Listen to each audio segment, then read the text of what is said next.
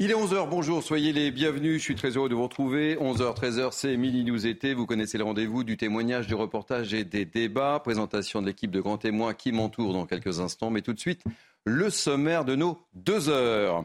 À la une de nos deux heures, ce drame en Alsace, cet incendie dans un gîte qui a fait 11 victimes. On a appris ce matin que le gîte n'était pas aux normes, ce qui risque de changer beaucoup de choses dans l'enquête. Maureen Vidal nous fera le point complet. Et puis Fadila euh, Katabi, la nouvelle ministre déléguée chargée des personnes handicapées, est sur place en Alsace. Elle sera notre invitée vers 12h15.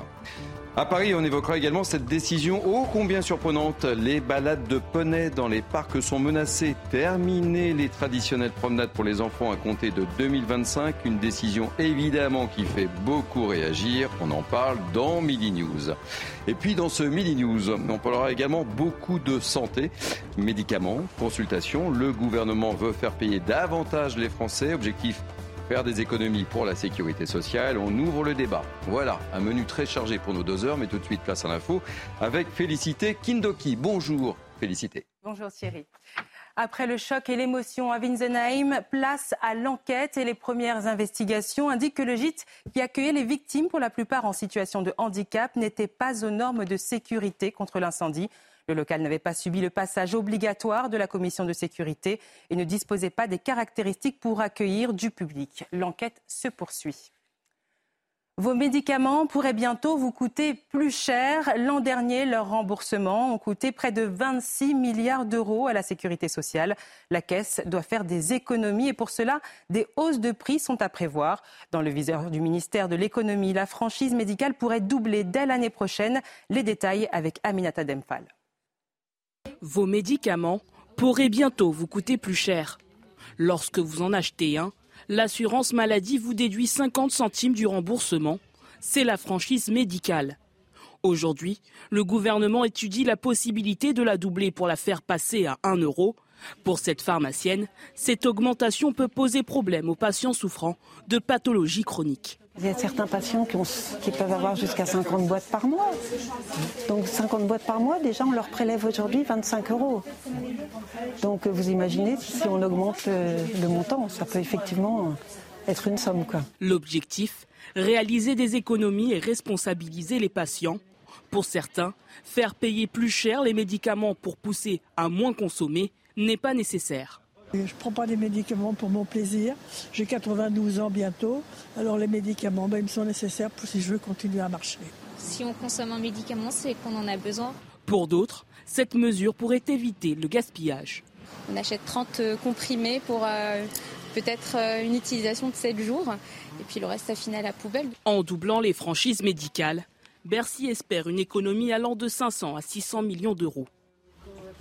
Dans l'actualité internationale au Niger, le régime militaire issu d'un coup d'État a formé un gouvernement composé de 21 membres. Il sera dirigé par le Premier ministre Alima Manlaminzen, nommé lundi, et comprend 20 ministres. L'annonce arrive juste avant le sommet crucial de la CDAO prévu aujourd'hui à Abuja.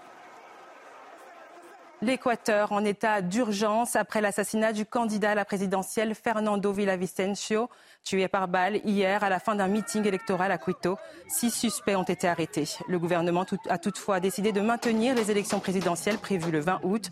Le président a annoncé officiellement l'état d'urgence. Écoutez. Le second décret déclare l'état d'urgence pour 60 jours.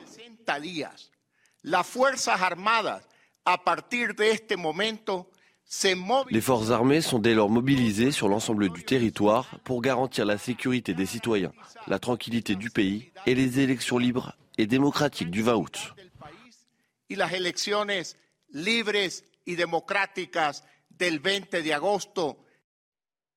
Et puis, si vous passez vos vacances à Barcelone, sachez que s'installer seul pour boire un verre ou manger en terrasse est devenu impossible. Depuis plusieurs mois, les restaurateurs privilégient les groupes, une mesure qui fait réagir les Français. Ben, écoutez, avec euh, l'inflation, tout ça, je ne peux pas en vouloir à quelqu'un qui cherche plus.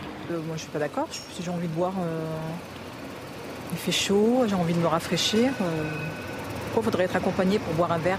Je pense que le restaurateur, il va perdre un client. Donc là, c'est sa décision va le pénaliser lui-même en fait. Je trouve pas que ce soit normal, non, du tout. Parce que chacun fait ce qu'il veut et si on a envie d'être tout seul, on est tout seul. S'ils ont envie de consommer, ils peuvent consommer, c'est ridicule. Et en plus, ça perd, ils perdent de la clientèle. Je ne comprends pas euh, leur principe, en fait. Côté sport, parmi les activités préférées des Français, la pétanque, un sport accessible à tous. Et si certains le pratiquent de manière occasionnelle, d'autres ont la chance d'y jouer toute l'année grâce à l'installation d'un terrain dans leur jardin. Reportage en Seine-Maritime de Thibault Marcheteau. C'est en janvier dernier que ce couple de Normands décide de s'offrir un petit bout du sud de la France à domicile, un terrain de pétanque. C'est un jeu euh, convivial quand on reçoit de la famille, des amis, etc. Tout le monde veut toujours jouer et euh, on passe un bon moment. Donc on s'est dit, pourquoi pas un terrain de pétanque Long de 10 mètres, ce petit coin convivial fait le bonheur des invités d'Aïssatou et de Nicolas. Un investissement qui ajoute également de la valeur à leur maison. Ça rajoute une plus-value à la maison. Effectivement, euh, en plus de ça, on l'a fait réestimer il n'y a, a, pas très longtemps et bah, le terrain de pétanque, clairement, il a fait monter aussi la valeur de la maison. Euh, et puis, et puis bah, c'est beau à voir. On a mis euh, des petits arbustes, on a mis de l'argile tout autour. Enfin, ça rajoute aussi de la beauté euh, dans notre jardin. La nouvelle star des jardins séduit de plus en plus de particuliers, selon ce constructeur de boulodrome. On a vraiment vu la, vente des terrains de pétanque augmenter entre avant la crise sanitaire et euh, aujourd'hui après la crise sanitaire.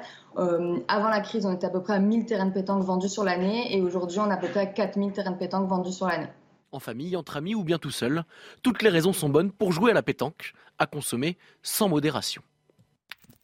Prochain point sur l'actualité dans une heure, mais tout de suite, Midi News avec Thierry. Y a tout à l'heure, dans une heure, effectivement, ma chère Félicité. Allez, euh, c'est parti pour nos deux heures de Midi News euh, été. Plateau très chargé euh, d'invités en ce jeudi. J'accueille avec beaucoup de plaisir Bernard Cohen-Haddad, président du Cercle de réflexion Étienne Marcel. Vous venez à fidèle de ce rendez-vous. Maureen Vidal, bonjour. On va faire le point évidemment sur ce drame en, Alsace. Franck Dedieu, directeur adjoint de la réaction de Marianne. J'en profite pour montrer le tout dernier numéro ces enseignes que les Français plébiscitent et qui sont ignorées par les élites. Très intéressant. On évoquera les enseignes peut-être plus tard. L'inflation. Ouais, oui, je, comprends bien. Euh, François Ozillot, maire DVD euh, du Vernon dans, euh, dans l'heure. Soyez le bienvenu également. Et Sandra Buisson, journaliste police Justice, justement. bonjour Sandra, on va commencer par vous. on va parler de la garde à vue de ces trois policiers de la BAC dont on a beaucoup parlé. Garde à vue levée, ça vient de tomber.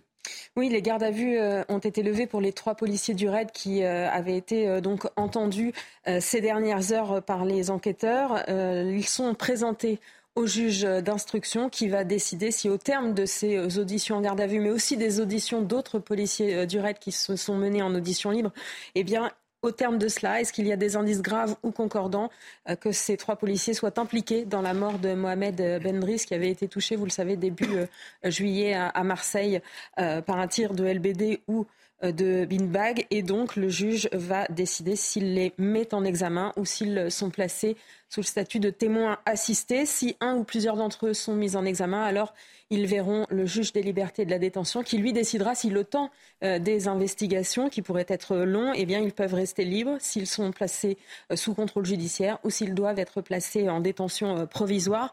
L'information judiciaire, on le rappelle, elle est ouverte pour coup mortel avec usage ou menace d'une arme. Ce sont notamment des vidéos qui ont euh, euh, pointé les soupçons des enquêteurs sur l'unité du raid, une vidéo embarquée dans une voiture de police, une vidéo euh, surveillance d'un magasin et puis une vidéo filmée par un, témoin. Le parquet de Marseille devrait communiquer dans la journée, peut-être pour éclairer sur les grands enseignements de ces dernières auditions et notamment en garde à vue. Alors est-ce que c'est un tir de LBD ou de Binbag qui a touché Mohamed Benris ce soir-là à la cuisse et à la poitrine? Sait-on désormais qui a tiré et dans quelles circonstances est-ce que Mohamed Bendris était lui-même visé ou est-ce une victime collatérale? Et puis la question cruciale reste de savoir si les conditions légales de l'emploi de la force ont été respectés ou non. On le rappelle, l'autopsie avait montré que le décès de cet homme de 27 ans était probablement dû à un choc violent au thorax provoqué par un type euh, de tir de flashball et, qui avait entraîné donc un arrêt cardiaque et la mort de la victime. Merci pour toutes ces précisions, euh, ma chère Sandra Buisson. Priorité au direct. On va retrouver tout de suite euh, Marc Lamola, ancien policier. Bonjour Marc Lamola, je suis ravi de vous accueillir. L'information vient de tomber, Sandra Buisson vient de nous la donner. garde à vue levée pour vos trois collègues de la BAC. Quelle est votre réaction? Oui, mes, mes collègues du RAID. euh, Du RAID, pardon. Ma réaction, c'est que j'ai une forte appréhension. Euh, Ils vont être présentés aux magistrats euh, instructeurs et, et j'ai bien peur que ça prenne le même chemin que la précédente affaire, que l'on qualifie d'affaire d'affaire Eddy avec mes, mes collègues de la BAC. Euh, j'ai bien peur, d'autant plus qu'ils s'ils sont incarcérés, ce que je ne souhaite pas évidemment. alors évidemment, je ne néglige pas l'affaire en elle-même. Il y a quand même la mort d'un homme. La mort d'un homme de, de 27 ans, c'est loin d'être négligeable et je, je mesure le désarroi de la famille et, et, euh, néanmoins il ne faut pas sortir l'affaire du contexte. Et si euh, l'un de mes collègues du RAID, voire les deux sont incarcérés. J'ai bien peur que ce soit euh, vécu par euh, les collègues marseillais et l'ensemble du, territoire national comme une forme de déclaration de guerre entre la justice et la police. Aujourd'hui, il y a une incompréhension entre ces deux institutions qui est terrible et euh, un désarroi de, mes collègues sur le terrain. On va attendre la décision évidemment du magistrat instructeur et, du JLD, du juge de la liberté et de la détention. Mais bon, j'ai bien peur que ça prenne le même chemin que l'affaire précédente. Et et cette affaire, évidemment, est scrutée par tout le monde de, la police avec une grande attention, je, suppose, évidemment, Marc Lamola, vu le contexte que vous venez de décrire. Absolument, tout le monde euh, attend avec euh, beaucoup d'impatience et euh, je ne vous cache pas que je suis à même enfin, à l'écoute d'énormément de collègues qui, viennent vers moi, sachant que j'ai la- parole, parole libre et vous me la donnez, je vous en remercie. Euh, Il y a une crainte énorme voilà, d'une incarcération. Toujours pareil, j'insiste bien là-dessus, il y a la mort d'un homme, hein, il faut évidemment que l'enquête détermine les conditions, les circonstances de la mort, évidemment. Malgré tout, euh, euh, voilà, je pense qu'il faut, il faut faire très attention et, de pas, de pas, je, vais utiliser ce terme qui est fort, j'en ai conscience, de pas utiliser, euh, de pas créer euh, un, un énorme fossé entre la police et la justice et il est en train de se former. Alors, on verra les conditions, on verra s'ils sont incarcérés. Néanmoins, je, je reprends euh, ce que je disais, ce que disent vos interlocuteurs, vos intervenants sur, sur les plateaux. Il ne faut pas sortir les faits de leur contexte. C'est un contexte très particulier d'émeutes, de pillages, où l'ensemble des effectifs engagés étaient euh, parfois débordés, euh, attaqués. voilà, il va falloir euh, savoir autre chose, si vous me permettez. Moi, Oui, je vous en prie. Je pose une question. Je pose une question simple aujourd'hui et, et je, le, je le, le dis, je relais sur les réseaux sociaux. Je m'interroge de savoir euh, que fait, que fait et où se trouve la hiérarchie. Alors quand je dis la hiérarchie, hein, euh, c'est pas l'officier qui se trouvait sur les lieux présents, c'est la chaîne hiérarchique, la totalité, notamment le préfet et même jusqu'au ministère. Où sont-ils? Comment se comportent-ils Il y a quand même dans, un, maintien de l'ordre toute une chaîne de responsabilité de- depuis le donneur d'ordre jusqu'à l'exécutant. Alors évidemment, celui qui tient le bâton, comme je l'ai écrit dernièrement, est responsable des coups qu'il va porter. Néanmoins, celui qui donne l'ordre doit avoir également une responsabilité et à mon sens doit avoir euh, euh, une obligation de rendre des comptes. On ne les voit pas. On ne voit pas euh, de, de, de hiérarque aujourd'hui euh, euh, mis, sur le grill ou, simplement amené à, se justifier et à expliquer réellement ce qui s'est passé. À ma connaissance, et, j'ai pas mal de contacts qui me confirment que personne de la hiérarchie n'a été, n'a été convoqué et entendu dans ce cadre-là. Voilà, il y a toute une chaîne, je le répète. Pourquoi ce sont seuls mes collègues qui, qui même si ils ont commis des fautes, mais l'enquête le dira, c'est pas à moi de déterminer, pourquoi la hiérarchie n'est pas présente et pourquoi la hiérarchie n'est pas amenée à se justifier. Je vous garde quelques, quelques instants. Sandra, vous souhaitiez euh, rebondir sur les propos Oui, de Marc. Lamola. Euh, effectivement, euh, rappeler que c'est ce que nous disent euh, différents policiers, alors pas forcément de cette unité du RAID, euh, si, euh, euh, qui donc est, est, euh, vers, vers laquelle sont pointés les soupçons, mais des policiers qui nous disent mais il faut entendre quand même que euh, pendant ces émeutes, nous, euh, ce qu'on nous a donné comme ordre, c'est allez-y euh, les gars, il faut rétablir l'ordre coûte que coûte. Mhm.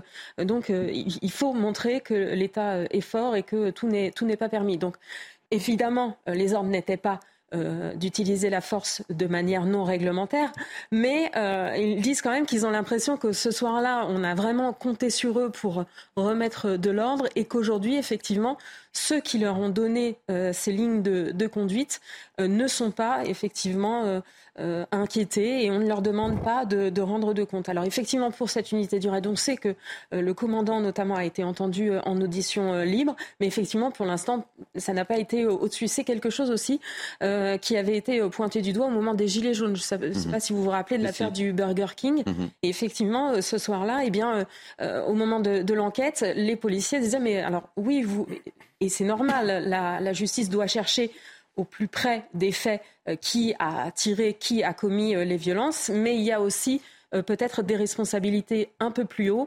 Et effectivement, les policiers s'inquiètent bien que ces responsabilités ne soient pas, ne soient pas cherchées. Marc Lamola, vous restez avec nous. Petit tour de table avec nos grands témoins du jour. François Ouzillot, vous comprenez la, question que, que pose Marc Lamola? Alors, je suis complètement en phase avec le policier qui, qui est intervenu à l'instant tout cela euh, interroge et interpelle euh, par rapport à l'image aussi euh, de, la police. C'est des hommes et des femmes qui sont engagés pour nous protéger, qui ont eu affaire à un climat insurrectionnel pendant quelques semaines. Ça fait aussi des années que ça dure, on le dit souvent. Il y a eu quand même beaucoup de manifestations et d'épisodes compliqués ces dernières années où ils ont été en première ligne. De nouveau, potentiels épisodes arrivent avec la Coupe du Monde de rugby et les Jeux Olympiques l'année prochaine. On a besoin de la police, elle nous protège. Ça n'empêche pas qu'il peut y avoir des erreurs. L'erreur est humaine, c'est normal que la justice passe. On va voir effectivement si ça va amener à une mise en examen ou un statut de témoin assisté. Mais euh, c'est quand même des policiers d'élite surentraînés qui ont eu affaire à, opérer du maintien de l'ordre. C'est pas pour autant qu'ils ne sont pas formés pour le faire, mais dans des situations chaotiques comme c'est arrivé dans des grandes métropoles et notamment à Marseille, il faut voir si le tir était réglementaire, euh, comment il a été euh, opéré, mais euh, ça pose quand même un sujet et je comprends que la police le vive mal. Il y a quand même eu un soutien hiérarchique au plus haut niveau de la chaîne. Enfin, rappelez-vous, il y a dix jours, il y avait nombreuses polémiques sur les mots du mmh. directeur général de la police nationale, qui a dit qu'il n'en dormait pas de savoir qu'un de ces hommes était en prison. C'est fort quand même comme marque de soutien et ça a été largement commenté. Et le ministre de l'Intérieur l'a soutenu également. Donc je pense que, en tout cas, au sommet euh, de la chaîne, il y a un soutien fort et je pense qu'il est utile d'ailleurs. Effectivement, sur le terrain, à Marseille, je ne sais pas comment ça s'est passé, je ne sais pas quel ordre ont été donnés, mais d'un autre côté, quand les policiers sont juste en, en position d'attente on critique aussi parce qu'ils n'interviennent pas lorsqu'il y a des dégâts, euh, euh, des magasins brûlés, des commerces brûlés, des bâtiments brûlés. Et quand ils vont au contact justement pour faire arrêter euh, tous ces actes scandaleux, ils prennent d'autres risques et donc ils veulent aussi être défendus dans leur légitime défense. Dernier mot, Marc Lamola, petite réaction sur les propos tenus par notre ami François Ozillo. Oui, ben, une fois de plus, je vais répéter ce qu'il dit. Je suis en parfaite en adéquation avec ce qu'il dit. Moi, je tiens à préciser, euh, euh Madame Buisson disait qu'elle n'avait pas connaissance des ordres qui ont été donnés. Moi, j'en ai connaissance. Je vais vous le dire. Il a été donné comme instruction pas de prisonniers. Ça veut bien dire ce que ça veut dire. Lorsqu'on est policier de terrain, on sait ce que ça veut dire. Ça veut dire qu'on doit rétablir l'ordre coûte que coûte, sans interpeller les, les gens que l'on a que l'on a passé par la force. Voilà, c'est cet ordre-là qui a été donné. Les gens qui ont donné cet ordre-là, où sont-ils? Je le répète, une fois de plus, je vais encore jeter un pavé dans la mare. Je l'ai dit lors de ma précédente invitation sur votre plateau. Les armes. Pourquoi nous n'évoquons jamais les armes qui ont été utilisées, tant le flashball que le, fusil euh, des, gens du RAID? Si elles ne sont pas en adéquation, pourquoi les laisse-t-on dans les mains de, de, mes collègues? Si on estime que ce ne sont pas des armes qui doivent être utilisées en maintien de l'ordre, une fois de plus, il y a une responsabilité de la hiérarchie. Une fois de plus, on ne les voit pas. Une fois de plus, ce sont mes collègues.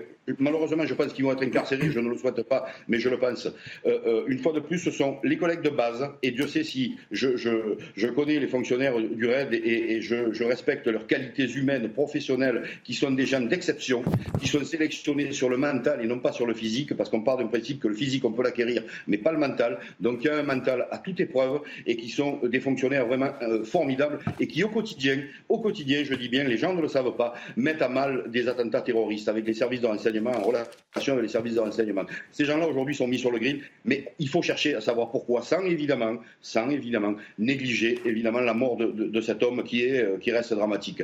Voilà, j'en appelle à la responsabilité de ces hiérarques, j'en appelle à la responsabilité de, la, de toute la chaîne de responsabilité, de, tous ces gens-là qui ont eu une part de, de donner des ordres. Euh, lorsque je faisais l'armée, je fais une partie, partie de la génération qui a connu le service militaire, on me disait que celui qui exécute un ordre illégal est autant responsable que celui qui le donne. Si des ordres illégaux ou non adaptés ont été donnés, il faut que ces gens-là, me semble-t-il, euh, euh, soient amenés à, se justifier. Merci beaucoup, euh, Marc Lamola. Merci beaucoup d'avoir accepté de, témoigner.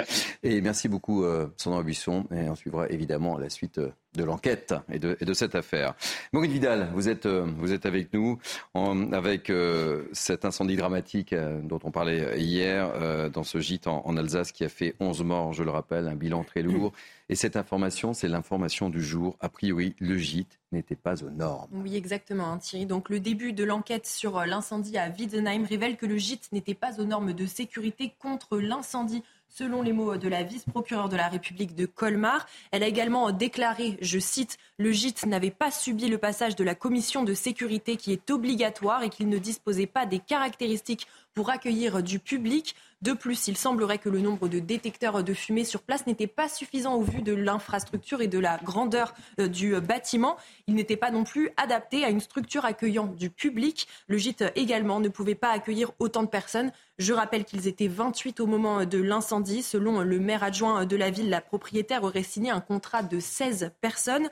Pour le moment, euh, la propriétaire n'a pas été euh, placée en garde à vue. La question de cette jauge est toujours euh, en cours d'expertise. Sa responsabilité n'est donc pas encore mise en cause. Hier, la vice-procureure avait également spécifié que si le gîte n'était pas aux normes, l'enquête serait requalifiée en homicide involontaire. Et donc, pour le moment, nous attendons une déclaration quelconque pour savoir si cette requalification est ou pas actée.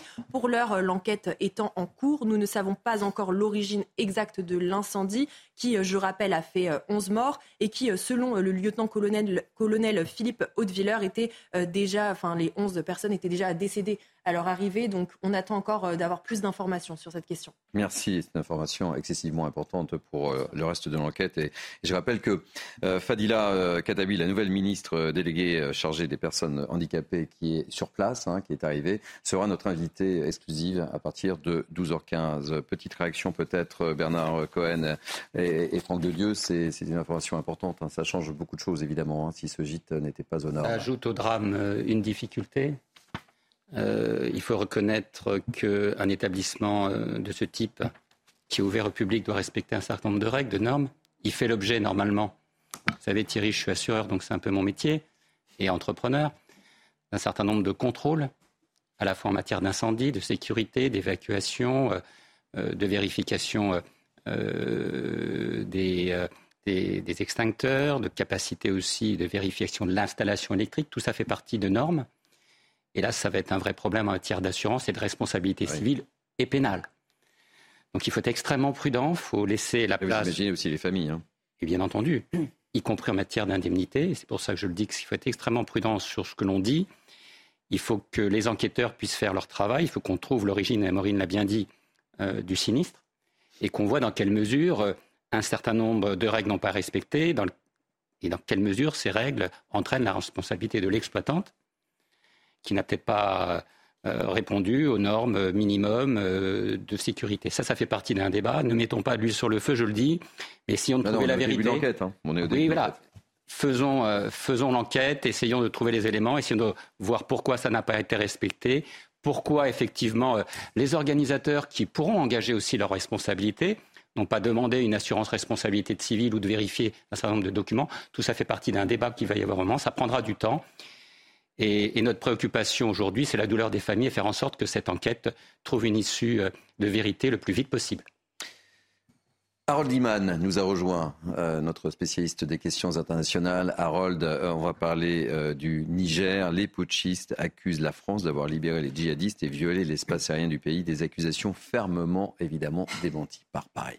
Oui, tout à fait. Euh, Paris, euh, les vols ont été euh, autorisés par les autorités de l'aviation nigérienne et c'est par après qu'il y a eu ces déclarations. Et sinon, la France déclare solennellement n'avoir libéré aucun djihadiste puisqu'ils se battent contre les djihadistes depuis qu'ils sont au Niger.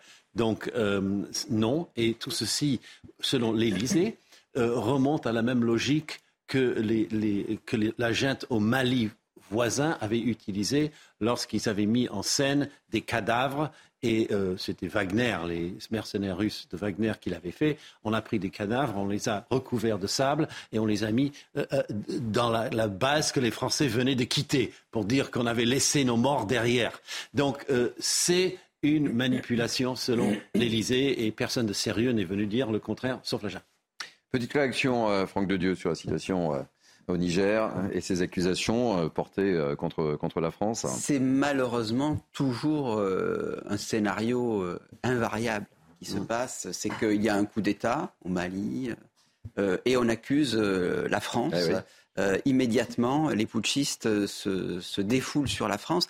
Alors, elle est, je pense, en l'occurrence accusée injustement, mais est-ce qu'elle n'est pas aussi piégée? C'est-à-dire que si on passe en revue les solutions, on s'aperçoit que l'intervention militaire, d'après les déclarations du Mali et du Burkina Faso, ça mettrait le feu aux poudres. Donc euh, peut-être que ce n'est pas de cette, euh, ainsi qu'il faut agir. Les sanctions économiques, on sait à peu près tout le monde est d'accord pour dire que s'il y a bien un endroit où les sanctions économiques ne sont non seulement inutiles, je dirais, politiquement, mais en plus de ça, ont des effets dévastateurs sur les populations, c'est bien l'Afrique. Donc vous avez euh, une intervention militaire qui est euh, très compromise, des sanctions économiques impossibles, et puis la CDAO qui se retrouve un peu, euh, je dirais, un peu impuissante avec le, le, Nigeria et le Sénat du Nigeria qui s'opposent à toute intervention militaire.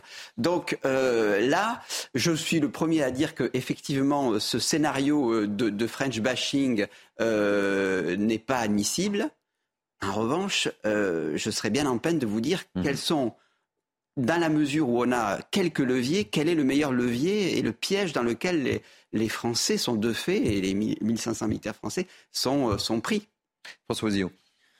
Bah, sur cette euh, tentative de déstabilisation, j'ai du mal à ne pas y voir la main invisible, et pas forcément invisible d'ailleurs, de Wagner, hmm. euh, qui l'a déjà opéré dans un certain nombre de pays voisins. la CDAO enchaîne les ultimatums. Il y en avait un dimanche, il ne s'est pas passé grand-chose de Non, il s'est rien passé du reste. Voilà. Il y en a un nouveau ce soir, si j'ai bien compris, avec effectivement le Nigeria qui est en tête de pont sur le sujet. On a l'air de pas forcément aller vers une intervention euh, militaire. De l'autre côté, euh, effectivement, la voie de la diplomatie est toujours euh, privilégiée. Et en attendant, on a des putschistes qui ne sont pas légitimes. Donc, il faut quand même à un moment donné aussi rétablir le droit. La France est dans son rôle, elle est en position d'attente. C'est normal que ce soit la CDAO qui donne le là. Mais la CDAO a du mal aussi quand même à avancer, manifestement. Bernard Cohen, vous dernier Moi, je partage cette analyse et l'analyse d'Harold, effectivement, et tous ceux qui sont intervenus. Euh, il y a un vrai problème. Ce problème, c'est l'état de droit. On a des putschistes, donc euh, des militaires qui se sont autoproclamés. Il est important que le président élu euh, revienne à sa place, que l'armée et surtout l'armée africaine de la CDAO puisse intervenir avec le soutien militaire et financier, je parle en matière de matériel, des, des pays qui soutiennent cette initiative et je partage ce qui a été dit par notre amie Marianne, euh, il faut arrêter de dire du mal de la France. Euh, la France n'y est pour rien dans cette affaire. Et euh, moi, je suis pour que notre pays retrouve son influence en Afrique. On a besoin, effectivement, de revoir une, place de la France importante, tant en matière politique, des droits de l'homme et économique. Un mot sur le rôle de la CDAO. C'est ce que disait François Zillou. Il y a, eu des, menaces et en fait, il ne s'est rien passé. Il y a encore une nouvelle, euh, une nouvelle menace.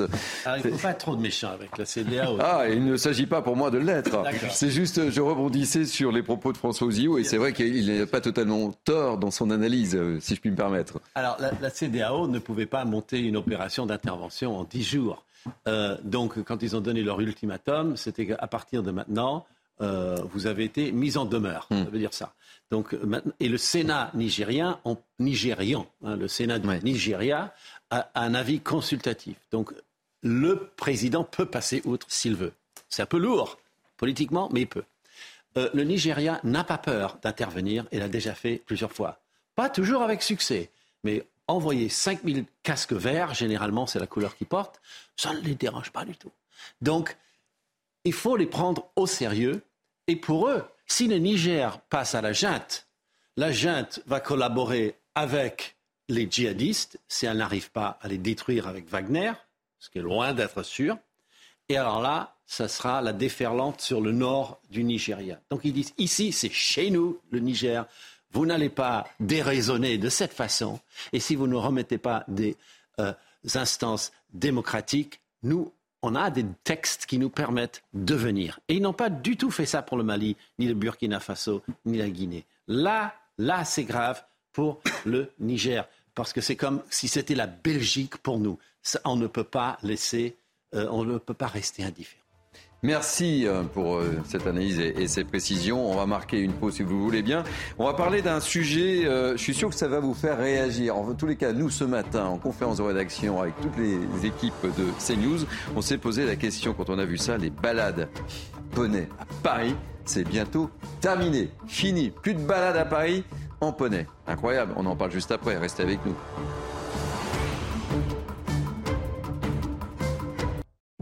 Allez, on se retrouve, il est 11h30. Vous êtes bien euh, sur CNews et Mini News été jusqu'à 13h. Beaucoup de sujets, vous allez voir, durant euh, cette heure et demie qui nous reste. Avec moi, euh, Bernard Cohen-Haddad, Franck Dedieu, François Ozillon. Allez, je vous remontre. Ça vous fait plaisir? Oui. allez, je vous remonte le dernier numéro de, de Marianne, ses enseignes plébiscitées par les Français. À lire sur la plage tranquillement ou à la campagne, si vous êtes à la campagne. Allez, on va parler de poney, si vous le voulez bien. Je suis sûr que vous avez plein de choses à dire. Euh, et nous, ça nous a interpellé au sein de la rédaction de, CNews. La mairie va les interdire dès 2025 dans les parcs de la capitale.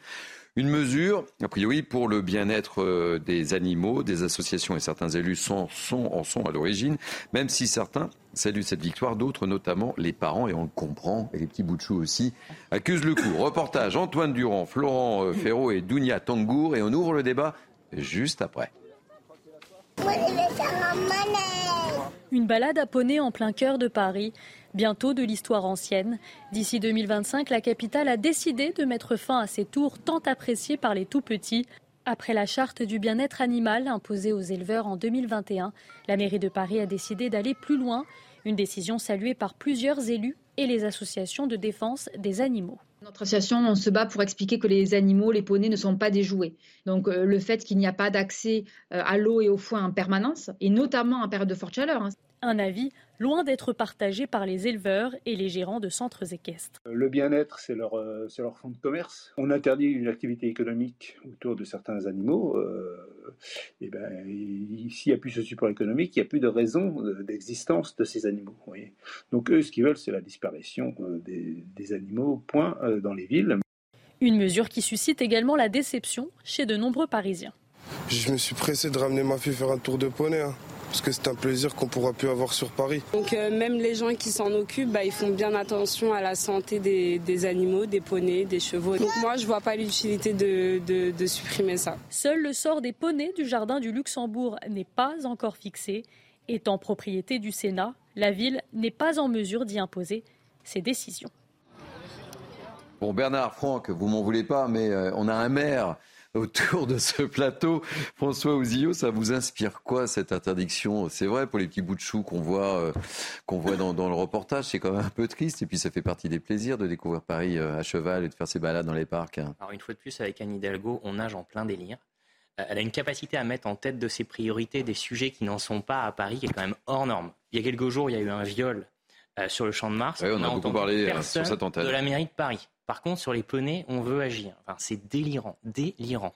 On aurait bien aimé aussi qu'elle agisse aussi vite sur euh, les problèmes de ramassage des poubelles il y a quelques mois. Vous vous rappelez, ça a duré quand même 15 jours, 3 Avec semaines. Avec la présence des surmulots ah, Surmulots, pardon. Surmulots, attention. Il faut protéger. Surmulots.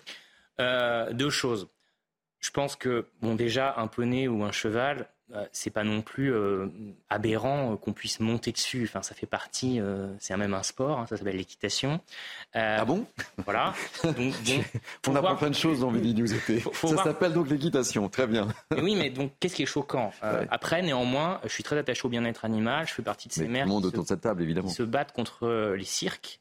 ça m'a valu quelques polémiques, notamment sur des plateaux de télé aussi. J'ai interdit les cirques chez moi, alors que où les moyens législatifs ne me le permettent pas forcément.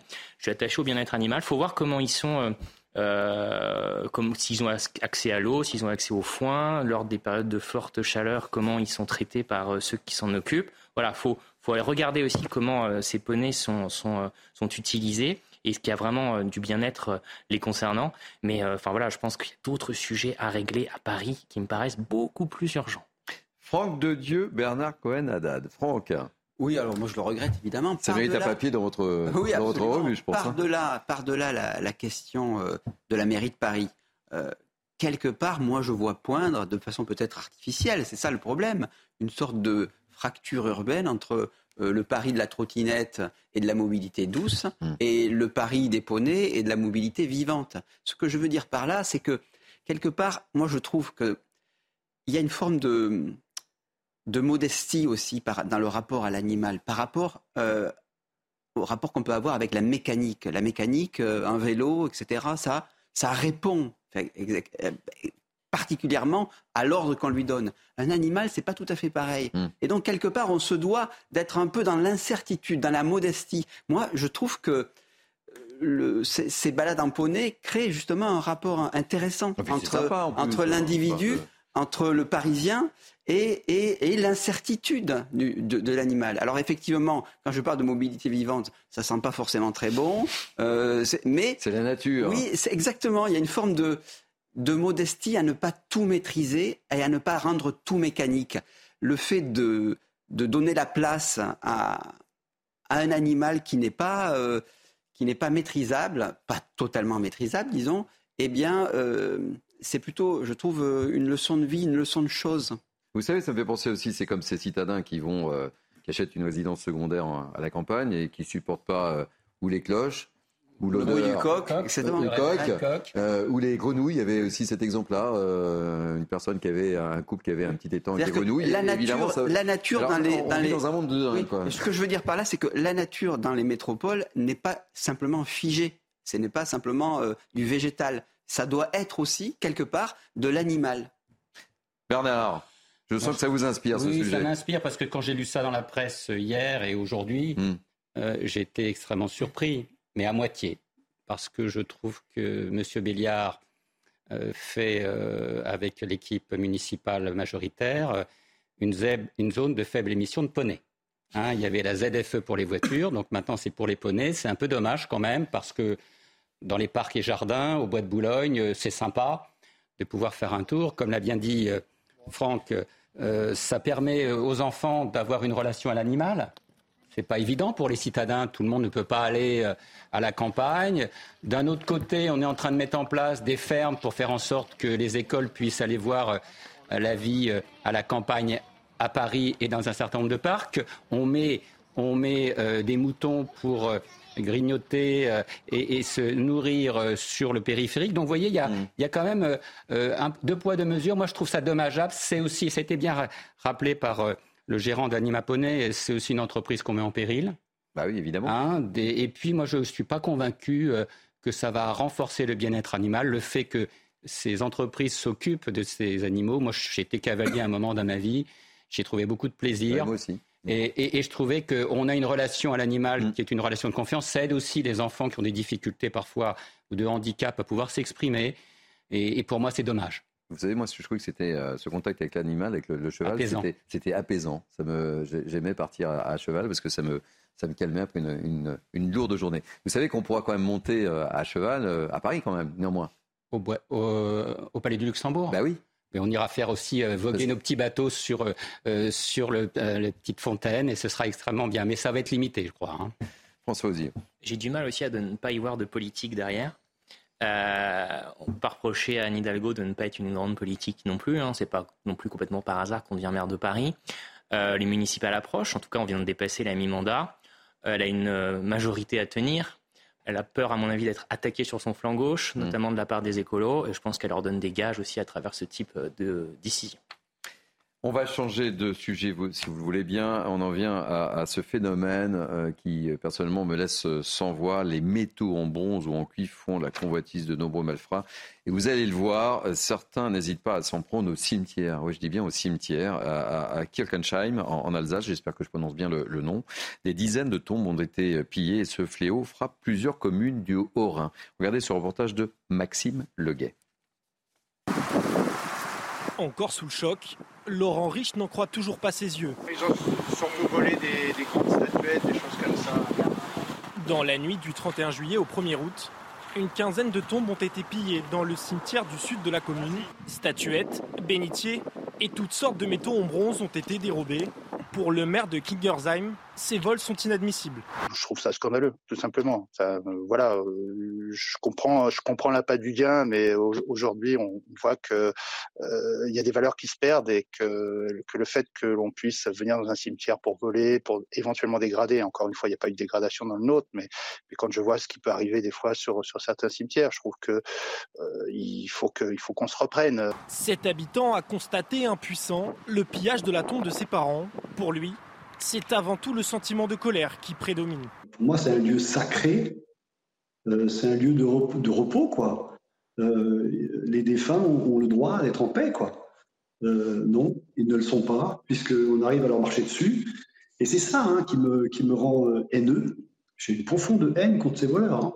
Des voleurs qui semblent simplement être à la recherche de métaux à revendre. Depuis le 30 juillet 2023, plus de 200 vols ont été recensés dans les cimetières du département du Haut-Rhin.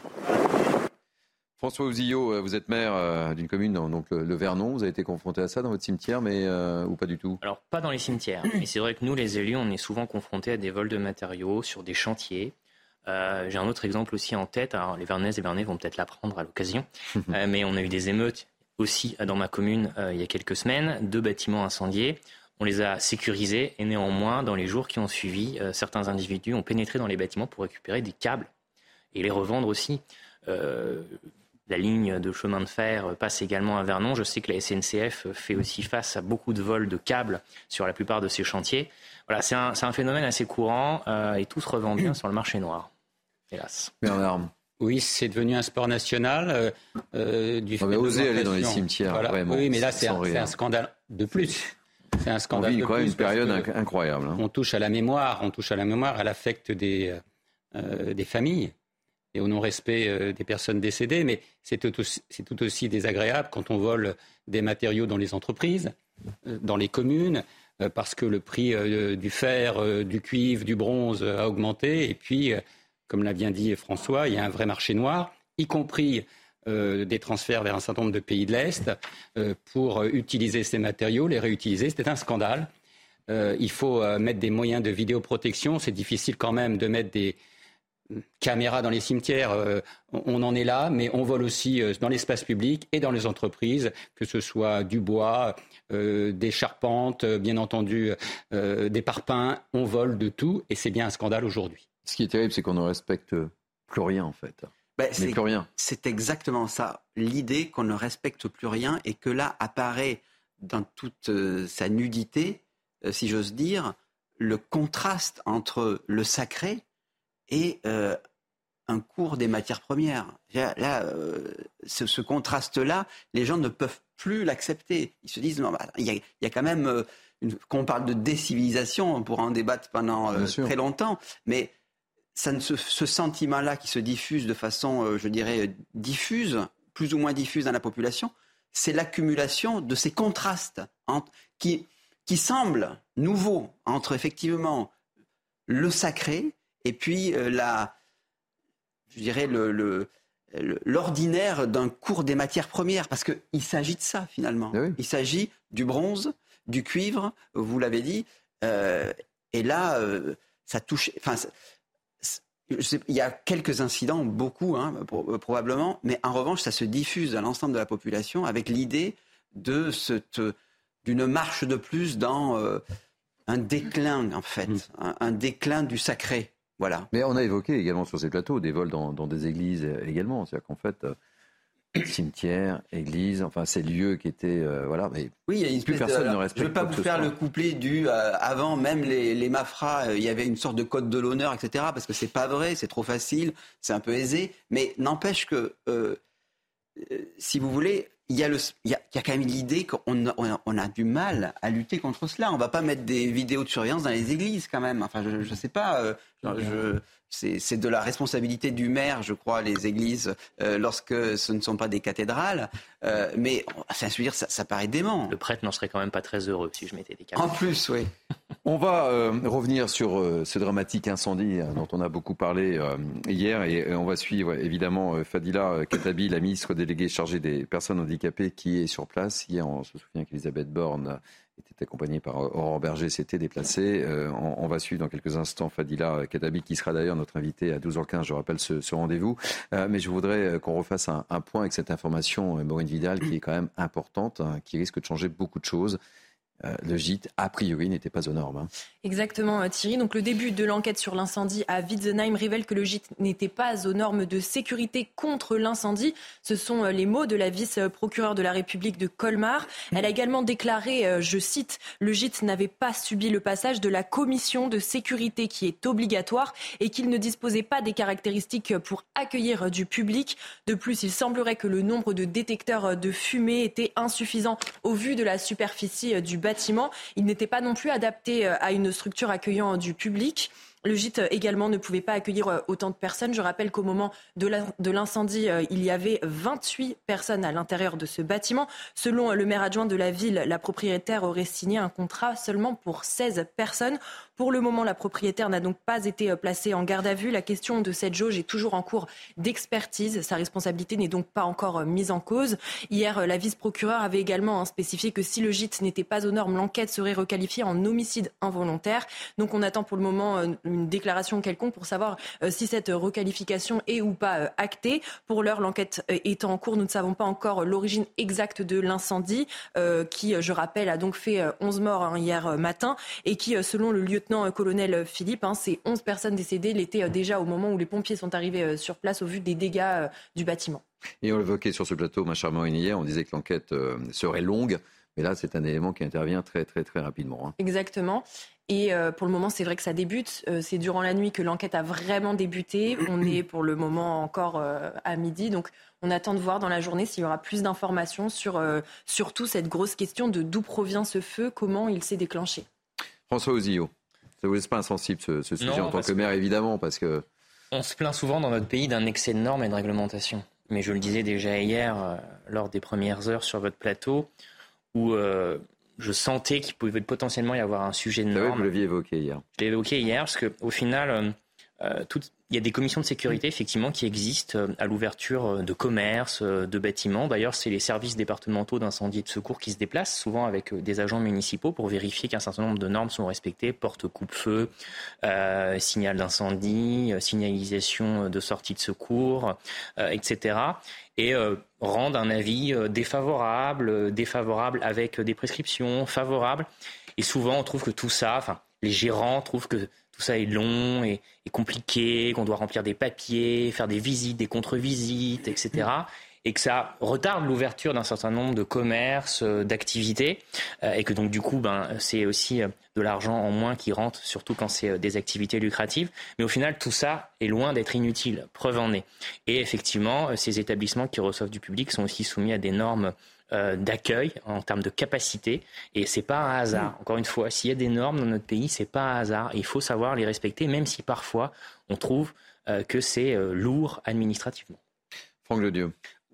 Exactement. C'est-à-dire qu'on est les premiers à râler contre les normes administratives. C'est cette procédure étouffante et parfois à bon droit, hein, ce sentiment de se, dire mais on n'en finira jamais. Et puis lorsqu'intervient un drame, euh, on se dit bah, ces normes-là, elles sont bien, elles sont bien utiles et elles font partie de la prévention. Moi, je crois qu'il y a un sujet par-delà la question euh, de, de, de, la commission de sécurité en l'espèce, mais tout ce qui est contrôle de sécurité, d'hygiène, lorsqu'il y a un problème sanitaire dans l'agroalimentaire, etc.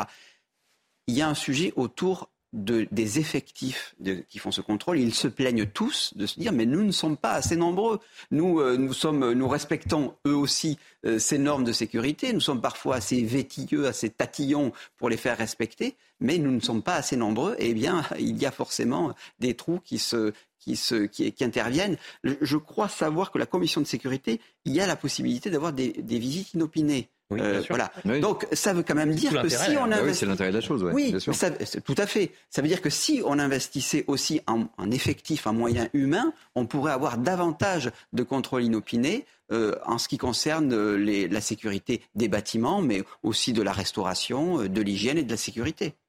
Bernard Moi, je crois que les normes, et surtout en matière d'incendie de sécurité, dans les établissements qui reçoivent du public, euh, ne sont pas superfétatoires. Elles sont indispensables et nécessaires. Il y a, et ça a bien été dit par euh, Franck et François, euh, avant d'ouvrir un établissement, des contrôles préalables. En fonction de la décision de la commission d'enquête, on ouvre, on n'ouvre pas, on fait des travaux. Mmh.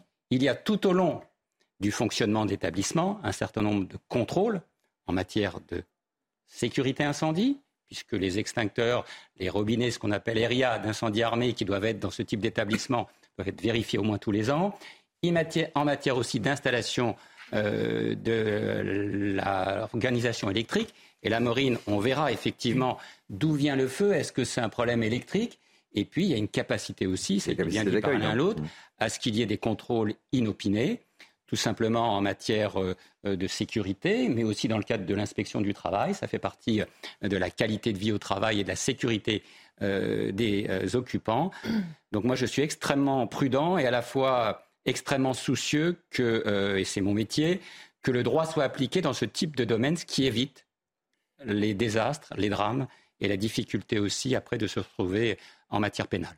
Maureen Vidal. Oui, euh, d'autant plus euh, qu'il s'agit en fait d'un ancien corps de ferme qui a été rénové assez récemment. C'est quand même une surface de 500 mètres carrés et donc évidemment les normes euh, se doivent d'être appliquées pour avoir le nombre de détecteurs suffisant. Hein. Voilà, c'est ce que, ce que je disais tout à l'heure. Il n'y a pas assez de détecteurs sur place et cette question également hein, du nombre de personnes euh, pouvant être accueillies au moment des faits. Donc ils étaient 28. Euh, la dame aurait signé un contrat de 16 personnes. Donc est-ce qu'il y a une dizaine de personnes en plus dans le bâtiment On est en surcapacité et donc un risque pour l'occupant et pour l'établissement. Il y a aussi normalement la capacité pour les matériaux de résister un certain nombre de minutes au feu ce qui apparemment n'a pas été le cas. Euh, la capacité aussi d'isolement, d'isolation, ça a été bien dit par François, des portes coupe-feu. Tout ça fait partie aussi de la capacité d'avoir des zones euh, d'eau à proximité suffisamment puissantes euh, pour pouvoir alimenter les extincteurs ou les, ce qu'on appelle les sprinklers. Vous voyez ce que je veux dire? Qui sont là, le système incendie, y compris en matière dans les cuisines, avec les hautes aspirantes, etc. Donc tout ça fait partie euh, d'un vrai travail de normes. Et vous avez raison, Maureen, il faut y veiller. Et là, apparemment, d'après ce que vous nous dites, et c'est ça qui est inquiétant en plus, un certain nombre de règles n'ont pas été respectées et on va voir dans quelle mesure euh, elles n'ont pas été respectées. Et c'est ça qu'il faut déterminer aujourd'hui. Oui, exactement. L'enquête est continue, donc on n'a pas encore euh, vraiment tous les tenants, les aboutissants de, chaque, de chaque chose qui ont pu être dérogées ou pas hein, par les propriétaires du gîte. Et, je rappelle que Fadila Katabi doit, doit, prendre la parole dans, dans quelques instants incessamment sous peu d'ailleurs euh, sur place et, elle sera notre invitée euh, à 12h15. On pourra lui poser euh, toutes les questions. Une chose est sûre, François Ouzio, on, le dit, cet élément que nous donne Maureen relance un petit peu les choses et on pense foncièrement aux, familles qui étaient dans l'attente de réponses, qui sont dans l'attente de, de réponses et on faisait le point hier sur ce plateau avec la porte-parole de, de la gendarmerie nationale. Ces familles auront besoin de réponses. Et là, c'est déjà un premier élément de réponse, hélas. Hélas, oui. Soutien quand même aux familles. Hein. Euh, on, parle des 11 qui sont euh, tragiquement décédés. Il y en a quand même qui ont réussi à s'en sortir. Une bonne dizaine aussi, je crois. J'ai lu dans la presse ce matin euh, qu'une avait sauté du premier étage mhm. aussi pour s'extraire des flammes. Enfin, tout ça est quand même tragique. Le gouvernement a eu la bonne réaction aussi, s'est rendu très rapidement sur les lieux. Mais encore une fois, là, je parle au nom euh, des nombreux maires qui peuvent parfois paraître, excusez-moi le terme, chiants. Euh, on, nous, essaye de négocier avec nous. On essaye, de, négocier avec nous. Oui, je ferai les travaux plus tard. Euh, j'ai pas l'argent. Il faut vite que j'ouvre pour justement payer mes, fournisseurs. Non, non. Moi, je ne négocie pas avec la sécurité. Bernard Cohen Non, c'est. Je comprends bien l'enjeu économique, mais l'enjeu économique aujourd'hui, il est où? C'est un drame économique, c'est un drame humain, c'est un drame social, c'est un drame aussi pour cette commune de Winsenheim. Il faut le dire. Donc moi, je ne m'égote pas avec la sécurité. Euh, il est important qu'il y ait des normes. Il est important aussi, il faut le dire, que les normes soient justes. Quand c'est un petit établissement, ça n'a pas la même contrainte qu'un grand établissement. Quand c'est un, établissement qui doit recevoir des personnes en situation de handicap, c'est une autre catégorie de normes. Si c'est un établissement de grande hauteur, c'est aussi des normes complémentaires. il y a aussi des détecteurs de fumée, il y a aussi des alarmes incendie qui doivent aller directement dans un certain nombre de sites. Surtout maintenant avec le numérique, on peut faire beaucoup de choses à travers des caméras, y compris infrarouges. Donc il y a de vrais enjeux de sécurité, des moyens qui sont mis, la capacité de suivre tout ça sur son smartphone, d'appeler directement les services de pompiers ou d'être en contact directement avec les services de police en cas de vol, parce qu'il y a aussi parfois des problèmes de sécurité. Donc ça, ça fait partie d'un échange. Et je vous redis, les compagnies d'assurance sont extrêmement vigilantes, sur le respect de ces normes. C'est important pour la garantie du contrat et pour que le contrat, en cas de sinistre, puisse jouer en matière de remboursement. François Ozio. Saluer quand même les sapeurs-pompiers aussi. Hein. Alors, priorité au direct, François Ozio, puisque euh, Fadila euh, Katabi va s'exprimer. On l'écoute.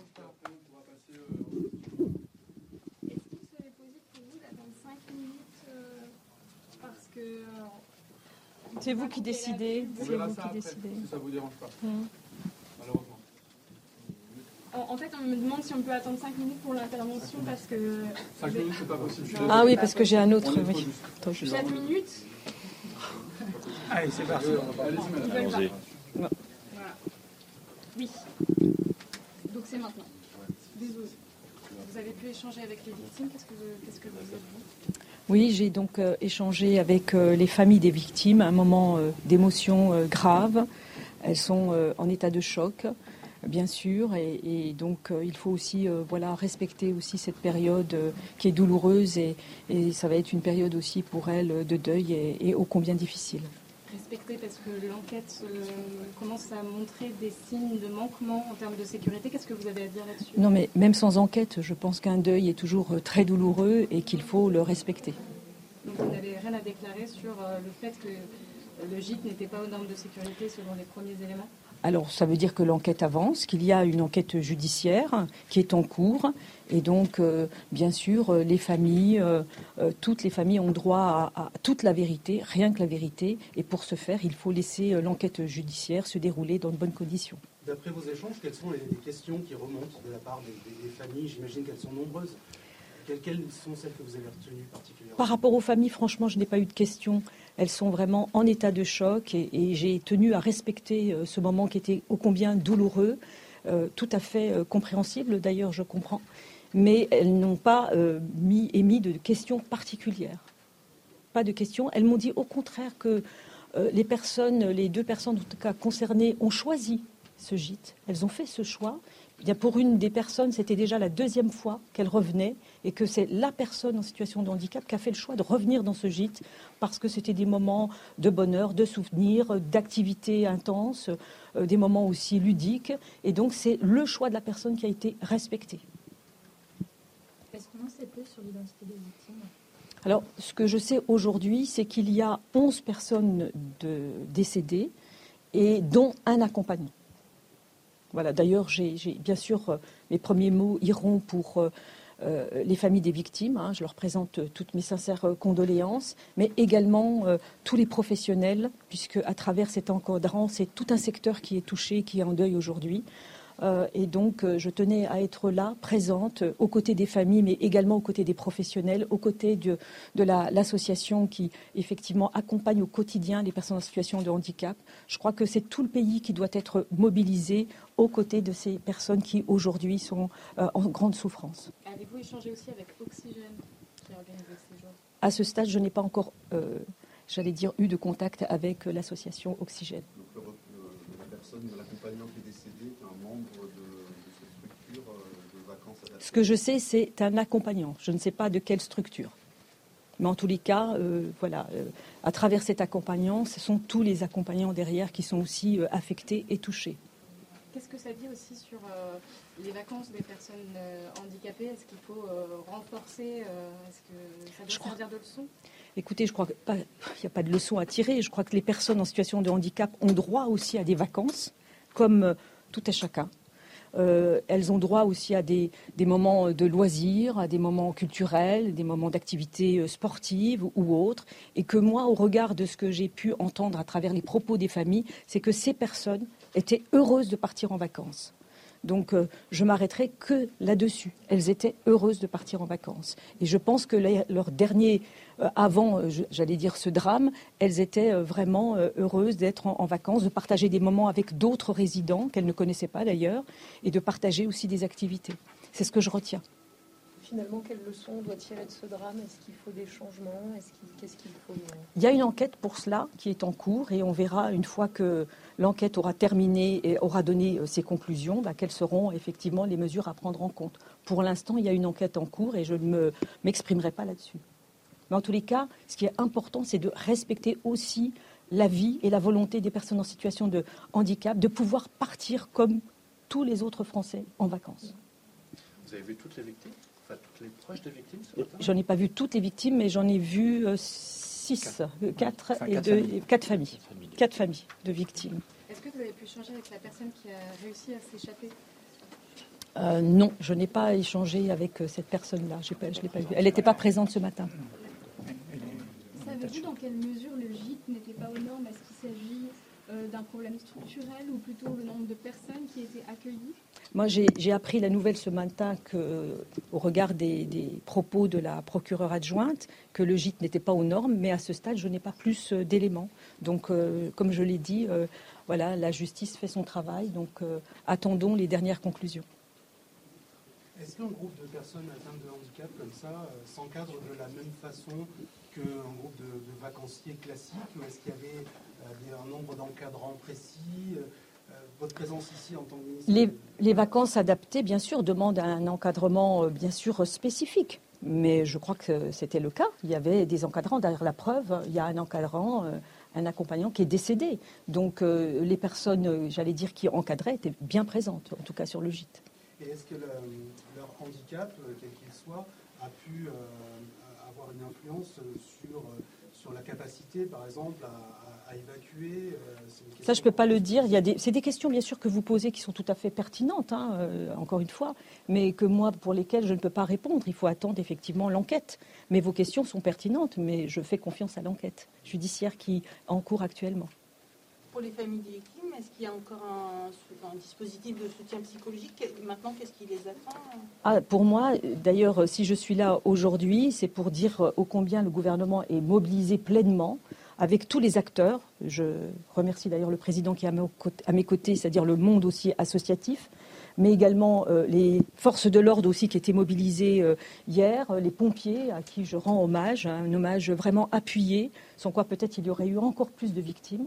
Et bien sûr, les services de l'État, les services de l'ARS, pleinement mobilisés. Je crois que c'est toute cette énergie euh, qui est là, qui est présente, et qui fera que nous pourrons passer cette étape ô combien difficile ensemble. Mais concrètement, est-ce qu'il y a une cellule psychologique Il y a une cellule psychologique qui est euh, effectivement en cours d'installation, qui, est déjà, qui a déjà reçu d'ailleurs euh, euh, des familles, les familles des victimes, des victimes. Et puis surtout, si je suis là, c'est pour faire en sorte que la prise en charge soit de qualité et qu'elle soit durable. Il n'est pas question, parce qu'il y a les caméras ici, que nous puissions faire une prise en charge de quelques jours et que ça ne puisse pas durer. Il y a aussi tous les encadrants professionnels qui vont rentrer de congé, qui vont apprendre cette terrible nouvelle et qui auront probablement besoin aussi d'être accompagnés psychologiquement. Donc tout est en train de se mettre en place donc, pour faire en sorte qu'il y ait une prise en charge durable et de qualité. D'ailleurs, c'est ce qu'a dit euh, également euh, la Première ministre hier, qui s'est rendue tout de suite sur place pour euh, bien montrer que le gouvernement était mobilisé, y compris dans l'accompagnement des personnes et des familles. Est-ce que vous connaissez les âges des victimes? Elles ont, je crois, entre 20 et 50 ans, si je ne m'abuse. Euh, Peut-être que Monsieur le Président pourra dire un mot là-dessus. Entre 23 et 49 ans. Euh, moi, je voudrais, je voudrais remercier Madame la Ministre pour sa présence, de même que on a été très sensible. J'étais hier à Witzenheim. on a été très sensible à la, à la, présence de la Première ministre et de la ministre. Voilà. Fadila euh, Katabi qui vient de, s'exprimer, euh, la ministre déléguée euh, chargée des personnes handicapées, qui sera d'ailleurs notre invitée, qui répondra à, nos questions dans, quelques minutes, évidemment. Qu'est-ce qu'on peut retenir de cette première prise de parole, Thomas eh bien, une prise de parole relativement sobre de la ministre, qui, vous l'avez entendu, a été interrogée à plusieurs reprises sur l'enquête. Elle dit ne pas pouvoir s'exprimer, et évidemment, on le comprend, parce que ce n'est pas le rôle de la ministre en charge des personnes handicapées, peut-être de donner des détails sur l'enquête. Elle dit vouloir respecter le moment euh, douloureux. Elle a donc rencontré quatre familles de victimes, tout un secteur qui est en deuil aujourd'hui. Ce sont les termes qu'elle a employés euh, tout à l'heure, en expliquant aussi que le gouvernement a été mobilisé euh, pleinement, ainsi que le monde associatif, les forces de l'ordre, les services de l'État. Elle a rappelé, on peut le rappeler aussi, que dès hier matin, Elisabeth Borne et Aurore Berger se sont rendus sur place sur demande du président de la République. Petite réaction autour de ce plateau, puisqu'on recevra la ministre euh, aux alentours de 12h15, François Ozillot c'est compliqué. facile de prendre la parole. Voilà, c'est ce que j'allais dire. C'est compliqué pour les politiques de se prononcer dans ce genre de moment. Une enquête est en cours. C'est plus facile entre guillemets pour la vice-procureure de la République de commencer à donner quelques éléments. On en a parlé. Elle est plus dans son rôle. Elle est plus dans son rôle. Euh, néanmoins, voilà, on va en, savoir de plus en plus dans les heures qui viennent. On nous parle donc d'un sujet de normes, de réglementation, de commission de sécurité qui n'aurait pas eu lieu. Moi, je voulais saluer quand même euh, le travail des pompiers. Euh, oui, il y a eu 11 victimes, c'est tragique, c'est dramatique, mais d'autres ont réussi à s'en sortir. Euh, ils sont intervenus en un temps record, moins de, moins de 15 minutes. Et euh, on disait tout à l'heure qu'ils euh, opéraient aussi lors des commissions de sécurité, justement, et ils font un travail exceptionnel dans ces commissions de sécurité quand elles ont lieu. Euh, et voilà, ils sont, ils sont très dévoués sur le terrain. Ils ont beaucoup agi aussi pendant les émeutes. On en a moins parlé que les policiers, mais c'est une force d'intervention qui compte énormément et qui se modernise également, puisque je crois que dans ce cas, ils ont utilisé également des drones. Mmh. Voilà, ils sont très bien équipés. Ça n'a pas suffi, mais voilà, on peut rien leur reprocher, bien au contraire. et ils ont entre guillemets, je suis désolé de le dire comme ça, mais sans doute limiter le nombre de décès. Dieu. Oui, alors pas facile effectivement. on le disait avec François de prendre la, parole. Dans, ces circonstances, euh, on a l'impression effectivement qu'on a à peu près toujours euh, le même scénario, c'est-à-dire une, une empathie euh, évidemment, saluer les, les, services de sécurité, les services publics, et puis le rappel euh, de la séparation des pouvoirs, puisqu'il y a une affaire judiciaire. et, quelque part un respect aussi de la, de la hiérarchie euh, ministérielle, où euh, la ministre déléguée aurait du mal à dire ben, on va penser à un projet de loi pour qu'il y ait davantage de contrôle, qu'on va davantage mettre des normes, etc. En plus, c'était peut-être pas aussi le moment, compte tenu des circonstances. Donc effectivement, des marges de manœuvre politiques euh, très étroites et, euh, je dirais, une empathie de, de, de bonne loi et, et, qui s'impose.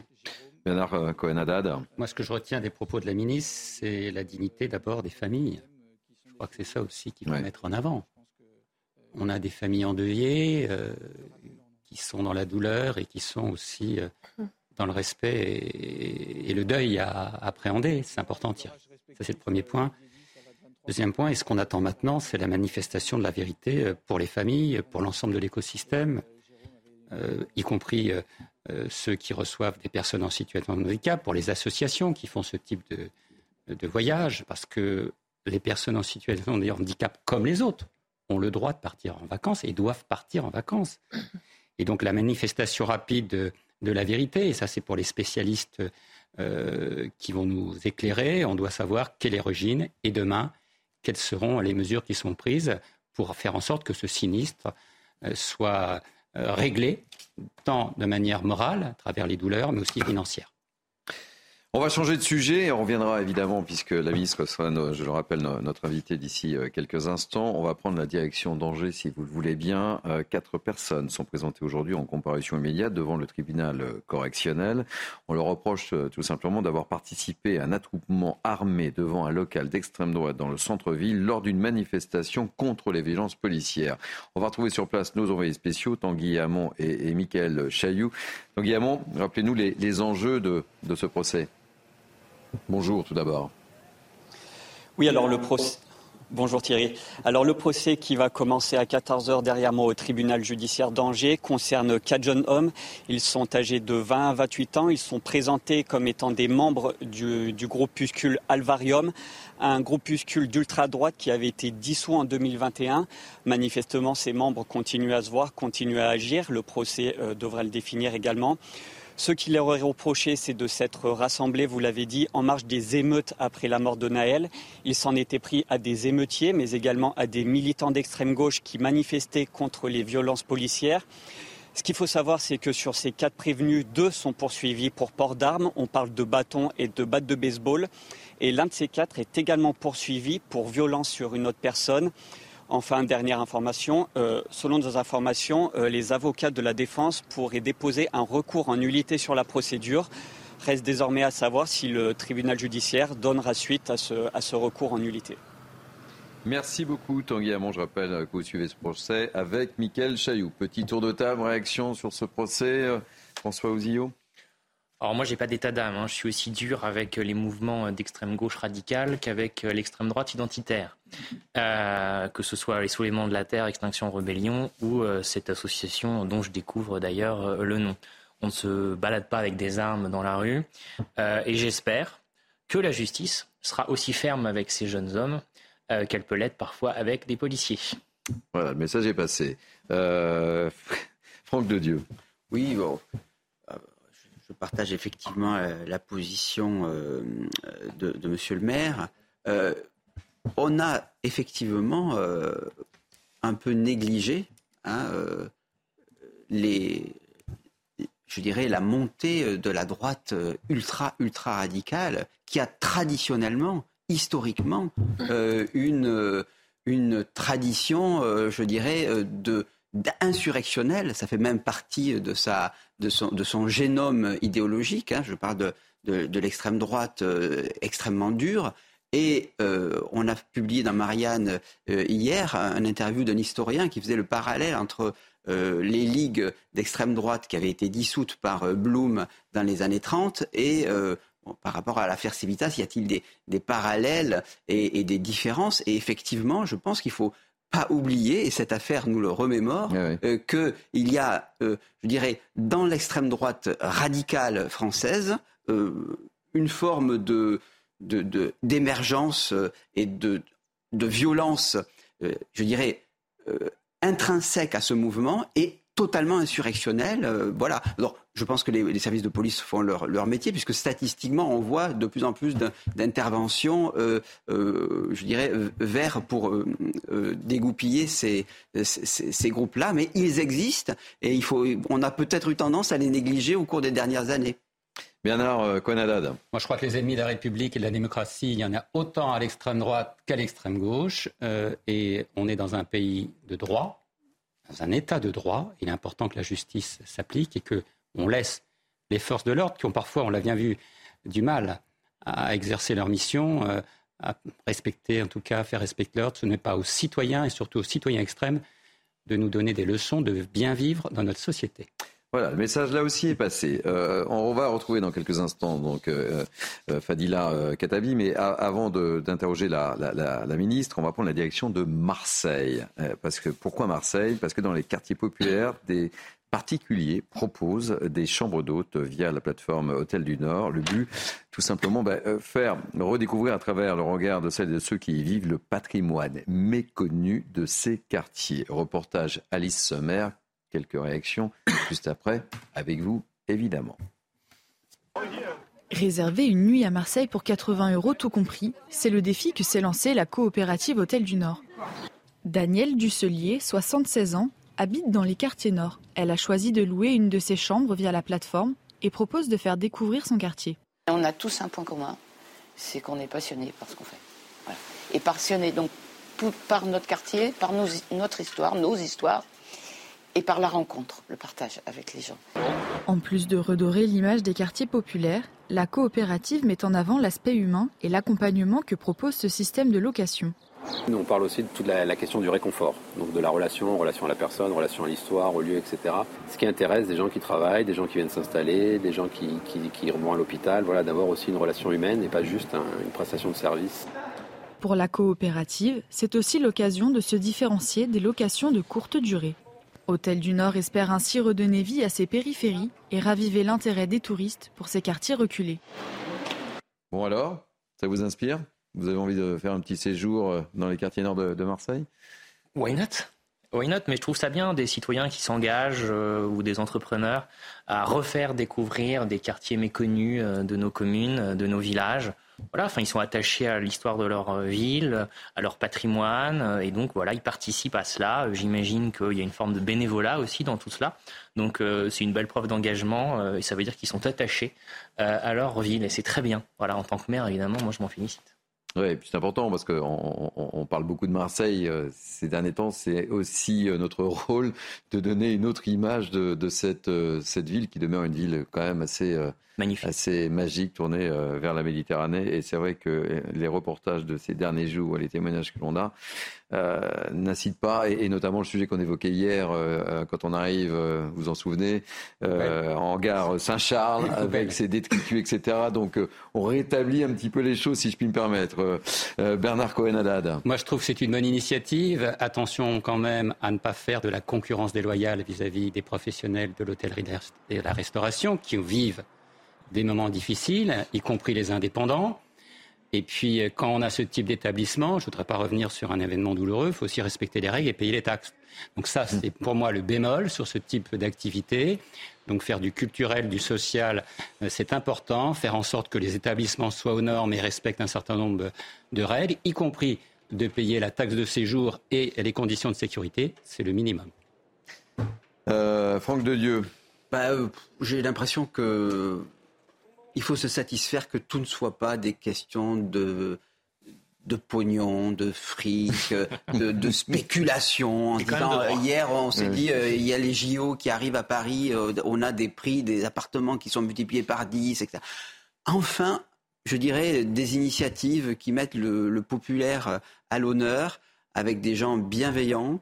Euh, après, on pourra se dire, cette recherche de l'authentique peut avoir une forme d'authentique en carton-pâte euh, et attirer une forme de population qui euh, hmm. n'est pas toujours euh, sociologiquement en phase. Il peut avoir avec, des yeux un peu étrangers qui peut, gêner, mais je ne crois pas en l'occurrence que ce soit le cas. Je pense qu'il y a une, une, démarche qui est, qui est saine, qui est authentique et qui est à rebours de toujours la, euh, se dire je vais euh, maximiser euh, mon appart, faire tout le temps plus d'argent. Enfin, bon, enfin un peu de, bouffée d'oxygène.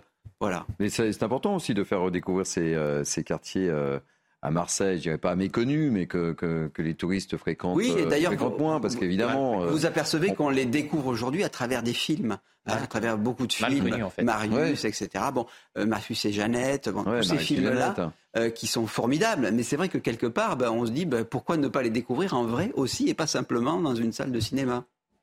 François il y a des belles histoires dans les quartiers populaires, dans les quartiers prioritaires de la ville. Enfin, il y a, plein de, jeunes qui sont issus de ces quartiers, qui ont fait des carrières exceptionnelles et pas, euh, contrairement à la caricature, que dans le sport euh, et mm. notamment dans le foot. Il faut arrêter aussi ces caricatures.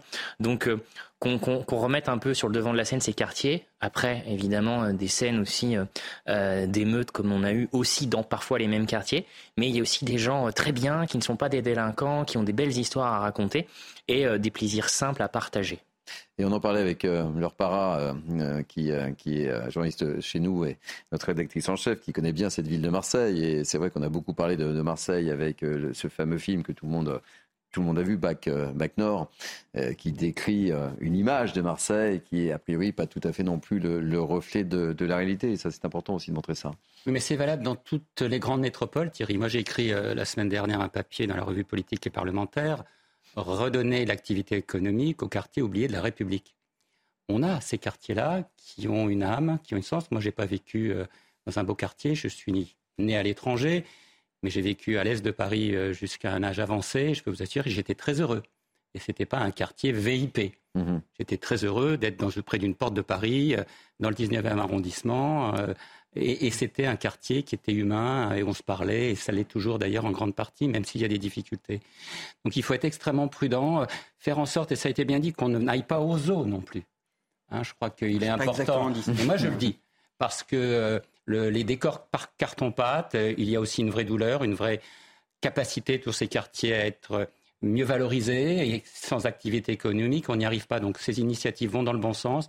Il est important aussi de sécuriser l'habitat et de faire en sorte que l'ensemble de la vie puisse s'y dérouler de manière extrêmement sereine et de qualité. François Rousillot. En 1995, Mathieu Kassovitz faisait déjà la lumière sur certains quartiers. Oui, c'est vrai. À, au Val-Forêt, mmh. à, Mantes-la-Jolie. Alors, je suis pas toujours d'accord avec les prises de position de Mathieu Kassovitz, ça ne vous étonnera pas. Mais j'ai pas, pas, fait de lien. Ça n'empêche pas que c'est un excellent réalisateur et un excellent acteur.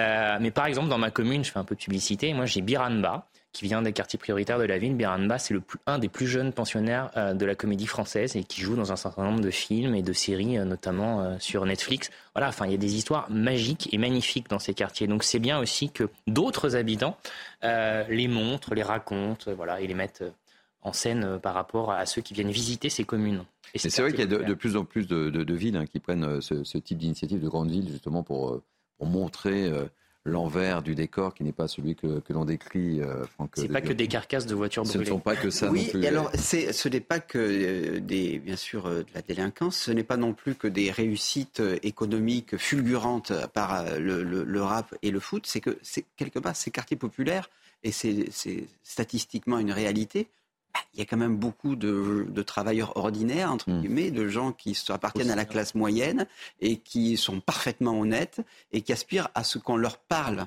aussi. On hmm. parle de ce qu'ils vivent au quotidien. Et puis, deuxième caractéristique, euh, c'est que euh, depuis les années 90, le nombre des plus de 60 ans dans les quartiers populaires a doublé.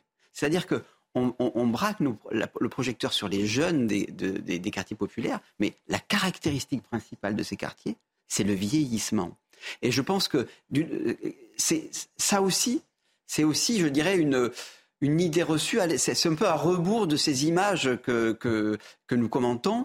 Euh, et bon, il faut aussi commenter le réel. Il faut commenter, euh, avoir une hiérarchie de l'actualité. Mais il faut aussi s'intéresser à un pas de côté, et notamment à ces initiatives. Mais, c'est vrai que dans, ces quartiers populaires, et François euh, Ozio avait, avait raison de le signaler, euh, émerge et, sort un, grand nombre d'artistes aussi, hein, quelles que soient les villes, que ce soit à Marseille, à Nantes, euh, on pourrait en citer, et il ne faut pas oublier non plus.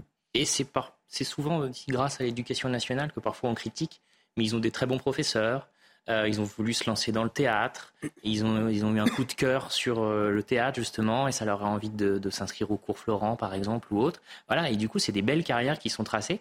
Et on en a marre aussi que, euh, à travers les quartiers populaires, on ne voit que des stars du foot glorifiées avec des salaires mirobolants. Voilà, c'est pas que ça, la voilà. publicité. Eh ben, vous voyez, même dans Mini News été, on, on, donne des coups de projecteur également sur ces quartiers dits populaires. Et mine de rien, ça fait causer. Et ça vous a fait causer. Allez, on va marquer une pause. On se retrouve dans quelques instants. Et euh, si tout va bien, on, devrait être avec Fadila euh, Katabi, la ministre déléguée chargée des personnes handicapées, qui s'est rendue en Alsace sur les lieux de, ce drame qui, je le rappelle, a fait 11 euh, morts. Et puis on l'a appris, évidemment, avec vous, Maureen Vidal. Le gîte ne semblait pas aux normes. On se retrouve dans quelques instants. À tout de suite. Soyez les bienvenus, vous êtes toujours sur CNews, c'est Midi News été jusqu'à 13h avec moi pour commenter cette actualité. Bernard Cohen-Haddad, Franck Dedieu, François Ouzillot, Thomas Bonnet et euh, Maureen Vidal. On va d'ailleurs commencer avec vous, euh, Maureen Vidal, puisque on va revenir euh, sur ce dramatique incident qui s'est euh, produit dans, un gîte en, Alsace, euh, qui a fait donc 11 euh, morts. On sera dans quelques instants avec Fadila Katabi, qui est la ministre déléguée chargée des personnes handicapées, qui s'est rendue sur place avec cette toute dernière information. Le gîte, a priori, n'était pas aux normes. Hein. Exactement, Thierry. Donc le début de l'enquête sur l'incendie à Witzenheim révèle que le gîte n'était pas aux normes de sécurité contre l'incendie, selon donc les mots de la vice-procureure de la République de Colmar. Elle a également déclaré, je cite, le gîte n'avait pas subi le passage de la commission de sécurité qui est et qu'il ne disposait pas des caractéristiques pour accueillir du public. De plus, il semblerait que le nombre de détecteurs de fumée était insuffisant au vu de la superficie euh, du bâtiment qui, je rappelle, fait 500 mètres carrés et qu'il euh, n'était euh, pas adapté à une structure accueillant du public. Alors le gîte également ne pouvait pas accueillir autant de personnes, évidemment. Je rappelle qu'ils étaient 28 au moment de l'incendie dans le bâtiment. Le euh, maire adjoint de la ville euh, a déclaré que la propriétaire aurait signé un contrat pour 16 euh, personnes. Pour le moment, la propriétaire n'a pas été placée en garde à vue. La question donc de cette jauge est évidemment toujours en cours d'expertise. Sa responsabilité n'est donc pas encore mise en cause. Hier, la vice-procureure avait également spécifié que si le gîte n'était pas aux normes, alors l'enquête serait requalifiée en homicide involontaire. Donc pour l'instant, on attend une déclaration ou, ou autre pour savoir si cette requalification est ou pas actée selon évidemment l'enquête qui est en cours. Donc pour l'heure, l'enquête, comme je le dis, est en cours. Nous ne, nous ne savons pas encore évidemment l'origine de euh, cet incendie qui, euh, je rappelle, a fait 11 euh, morts, dont un surveillant apparemment, de ce qu'on a appris tout à l'heure donc de Fadila Katabi qui l'a annoncé. Selon le lieutenant-colonel Philippe Hautevilleur également, ils étaient déjà décédés hein, au moment de leur arrivée sur place. Merci beaucoup euh, pour ce point. Je vous le disais, après Elisabeth Borne et Aurore Berger qui se sont déplacés sur place hier, Fadila euh, Katabi, la ministre déléguée chargée des personnes handicapées, est sur place. Elle est avec nous euh, en direct. Bonjour Fadila Katabi, merci d'être en direct avec nous. Je le disais, après Elisabeth Borne et Aurore Berger, c'était important que vous déplaciez aujourd'hui sur place. Oui, tout à fait. C'était important euh, de me rendre aussi sur euh, le lieu de vie euh, des personnes, de ces personnes en, situation de handicap qui vivaient ici, pour certaines travaillaient ici et qui sont parties en vacances en Alsace. Donc pour moi, c'était important. Après le déplacement de la première ministre et d'Aurore Berger sur le lieu du drame, eh bien, j'ai souhaité être aux côtés des familles des victimes et également, bien sûr, aux côtés du monde associatif qui est durement aujourd'hui affecté par ce drame. L'enquête euh, débute. Euh, vous avez pu rencontrer euh, les familles avant de, venir nous, rencontrer. quel message avez-vous pu délivrer à ces familles? C'était plutôt une écoute de votre part, je suppose? Oui, elles avaient besoin en fait d'échanger et puis d'être écoutées. Bien sûr, ça a été un moment difficile, éprouvant, douloureux. Et d'ailleurs, j'en profite pour présenter euh, à toutes les personnes, euh, aux familles, aux proches, toutes mes sincères euh, condoléances suite à ce drame qui est inqualifiable, un drame terrible. Alors, ce que vous disiez tout à l'heure, effectivement, que les personnes qui étaient donc. Je vous en prie. Je dois dire que les personnes qui étaient présentes, les familles présentes, très affectées, elles étaient encore en état de choc. Elles ne réalisent pas en fait encore ce qui s'est passé. Je n'ai pas eu de questions euh, sur euh, les circonstances du drame, mais euh, plutôt elles m'ont dit que d'une certaine façon, les personnes, les personnes qui sont parties avaient fait le choix de partir. Pour l'une d'entre elles d'ailleurs, avaient fait le choix de repartir dans ce gîte, puisqu'elle elle y était déjà, elle s'était déjà rendue l'année dernière. Que c'était des moments très agréables, des moments de bonheur, d'échange de rencontres. Et donc, euh, il faut aussi rester, euh, voilà, et respecter le choix euh, des personnes de partir en vacances. Et, donc, du coup, moi, ce que je retiens, c'est ces moments-là de bonheur avant, avant le drame. Ces personnes, en tout cas, étaient heureuses d'être parties en vacances. Les familles de, ces victimes ont, besoin de, réponses. Il y, a, un dispositif spécifique qui a été, je suppose, mis en place. C'est psychologique. Racontez-nous un petit peu. Oui, il y a une cellule d'urgence euh, médico-psychologique euh, qui est mise en place. Euh, la durée de cette cellule sera d'un mois. Et ensuite, il y aura tout un travail avec les professionnels de santé et les professionnels qui travaillent également au sein de l'association, un travail collaboratif pour faire en sorte d'accompagner au mieux à la fois bien sûr les familles des victimes, mais également tous les professionnels qui sont aujourd'hui très très touchés par ce drame qu'il faudra aussi accompagner. Et ce sont des personnels qui travaillent travail au sein euh, de cette association. Alors je sais que votre rôle n'est pas de commenter l'enquête évidemment en tant que ministre, mais il y a un élément nouveau qui est, qui est, intervenu. A priori, euh, le gîte ne serait pas euh, aux normes, c'est ce qu'a annoncé la vice-procureure, et, on le sait, ces familles ont besoin de, de réponses et surtout aussi besoin de comprendre. Je crois que toutes les familles, bien sûr, ont besoin euh, de comprendre ce qui s'est passé. Et pour ce faire, il faut laisser euh, euh, l'enquête judiciaire se dérouler dans de bonnes conditions. D'ailleurs, la preuve, elle avance, puisque la, la procureure a annoncé ce matin ou hier soir que effectivement le gîte n'était pas ou ne serait pas euh, aux normes. Donc ça prouve bien que l'enquête avance. Mais pour ce faire, elle n'est pas encore euh, terminée. Donc laissons l'enquête se terminer pour avoir les bonnes réponses. Et encore une fois, nous devons toute la vérité, rien que la vérité, non seulement aux familles des victimes, mais également à l'ensemble des Françaises et des Français. Merci beaucoup Fadila euh, Kadavi d'avoir accepté notre invitation de répondre à, nos questions. Je rappelle que vous êtes ministre délégué chargé des personnes handicapées. Merci beaucoup. Euh, petite réaction, euh, Thomas Bonnet eh bien, la ministre, je pense, ne pouvait pas dire autre chose que d'être voilà, dans l'écoute, dans l'empathie vis-à-vis des, des, familles des victimes qu'elle a rencontrées. Évidemment, l'enquête va se poursuivre et sur ce point-là, elle ne peut évidemment faire aucun commentaire.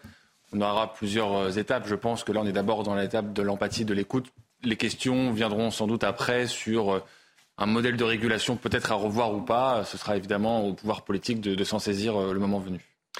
On va changer de sujet si vous le voulez bien. On va parler de la santé. Les médicaments pourraient bientôt coûter plus cher et pour cause, les remboursements ont coûté près de 26 milliards d'euros à la sécurité sociale en 2022. Conséquence, eh bien, la franchise médicale pourrait doubler l'année prochaine. Elle représente la part que chaque patient paie lors de l'achat de médicaments, mais aussi pour chaque acte paramédical. On en parle. On regarde d'abord le reportage d'Aminatadem Folle.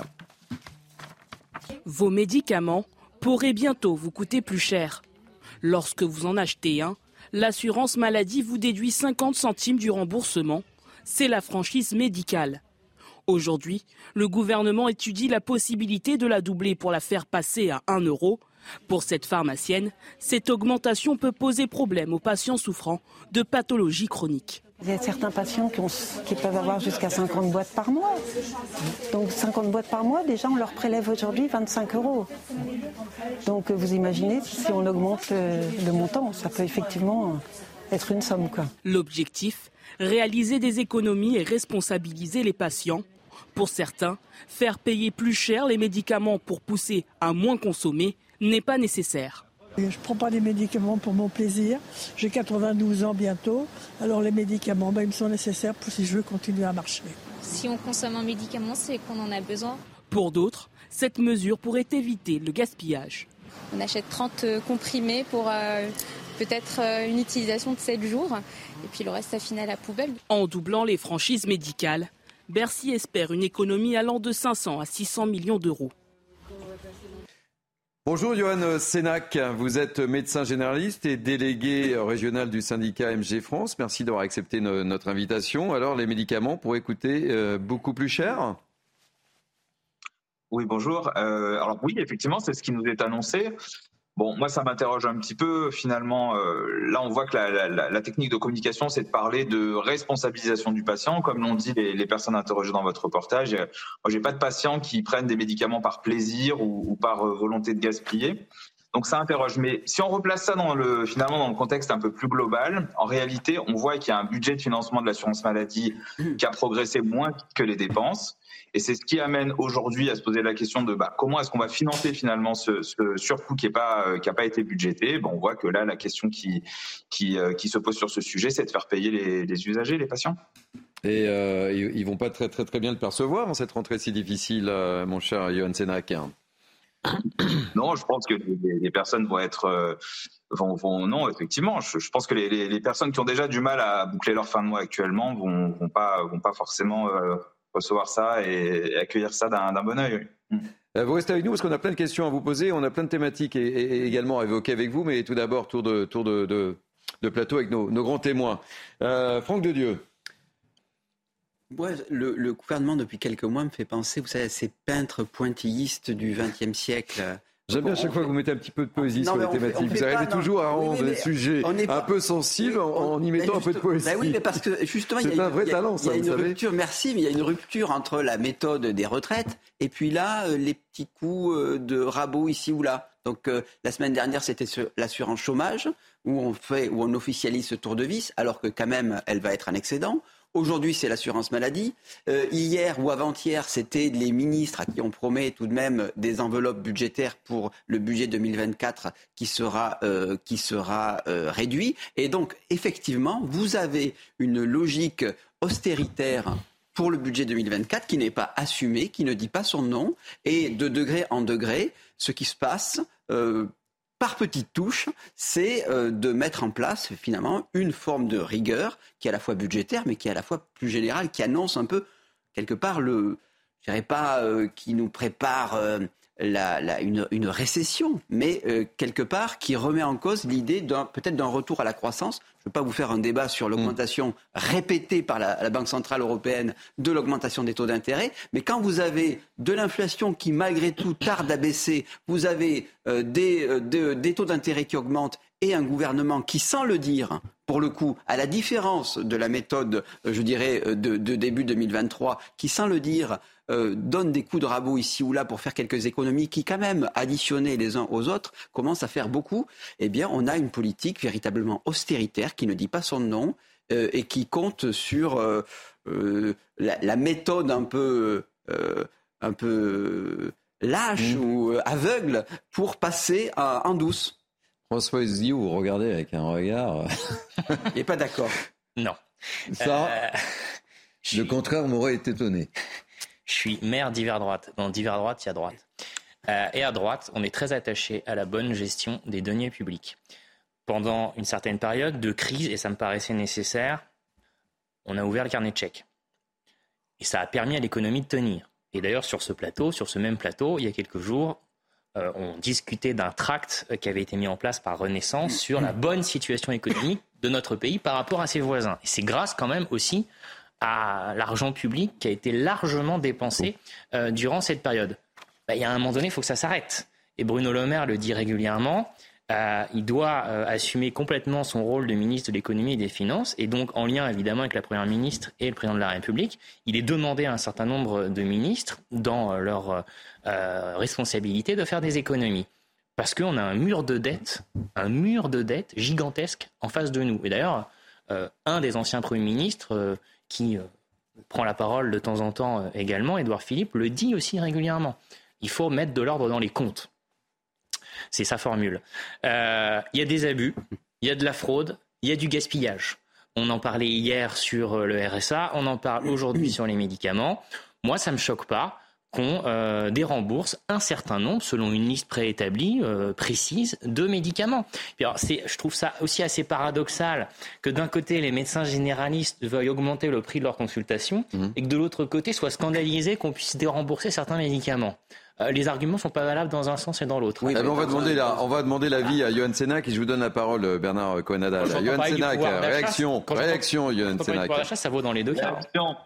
Moi, je pense qu'il ne faut pas renvoyer de ces deux choses, mais euh, là où je vous rejoins, c'est effectivement qu'il y a besoin très certainement de faire des économies, qu'il y a des postes probablement où on pourrait être bien plus pertinent sur les dépenses, mais que je ne pense pas que ce soit en mettant des franchises sur les médicaments que, que réellement on sera très très pertinent, enfin le plus pertinent, et surtout, euh, euh, moi, je n'achète pas l'idée du gaspillage de médicaments. Alors oui, il y a des prescriptions qui pourraient être plus pertinentes. On peut parler des antibiotiques, par exemple, euh, mais, mais, mais, imaginez que les Français consomment par plaisir des médicaments, non, moi, je, n'y crois absolument pas. Et puis par ailleurs, il y a la question du conditionnement. On avait une personne dans le reportage qui disait Moi, j'achète une boîte de 30, finalement, j'en prends que 7. Bah, Peut-être qu'on pourrait imaginer, comme dans certains pays, des conditionnements euh, euh, au nombre de pilules nécessaires. Enfin voilà, il y a peut-être des réflexions de fond à avoir plutôt que. Que de, que, que, de, voilà, que de mettre des franchises comme ça sur tous les médicaments, ce qui va toucher tous les Français malades. Encore une fois, c'est-à-dire que là, l'effort va peser sur les personnes qui sont malades, qui questionnent quand même le, modèle de protection euh, qui est, qui est le nôtre.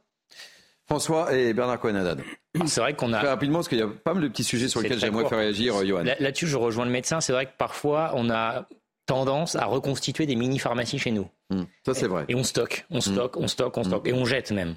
On jette des, parfois des médicaments qui sont périmés. Donc, effectivement, le conditionnement est une piste. Mais c'est pas pour autant qu'il n'y a pas de gaspillage. Bernard. Faire attention de ne pas éloigner les Français de la santé. Je crois que c'est ça aussi qui est important. On a vu euh, pendant la Covid-19, pendant ces derniers mois qu'un certain nombre de Français n'allaient pas se faire soigner. On l'a évoqué hier, les jeunes notamment, ah et les seniors qui n'ont pas les moyens. Ça a été dit par ce médecin, ça a été dit par une dame, on ne prend pas un médicament par plaisir. Sinon, il y a un problème. Et c'est là qu'il faut se faire soigner le moral là, et la tête si on prend des médicaments pour se faire plaisir.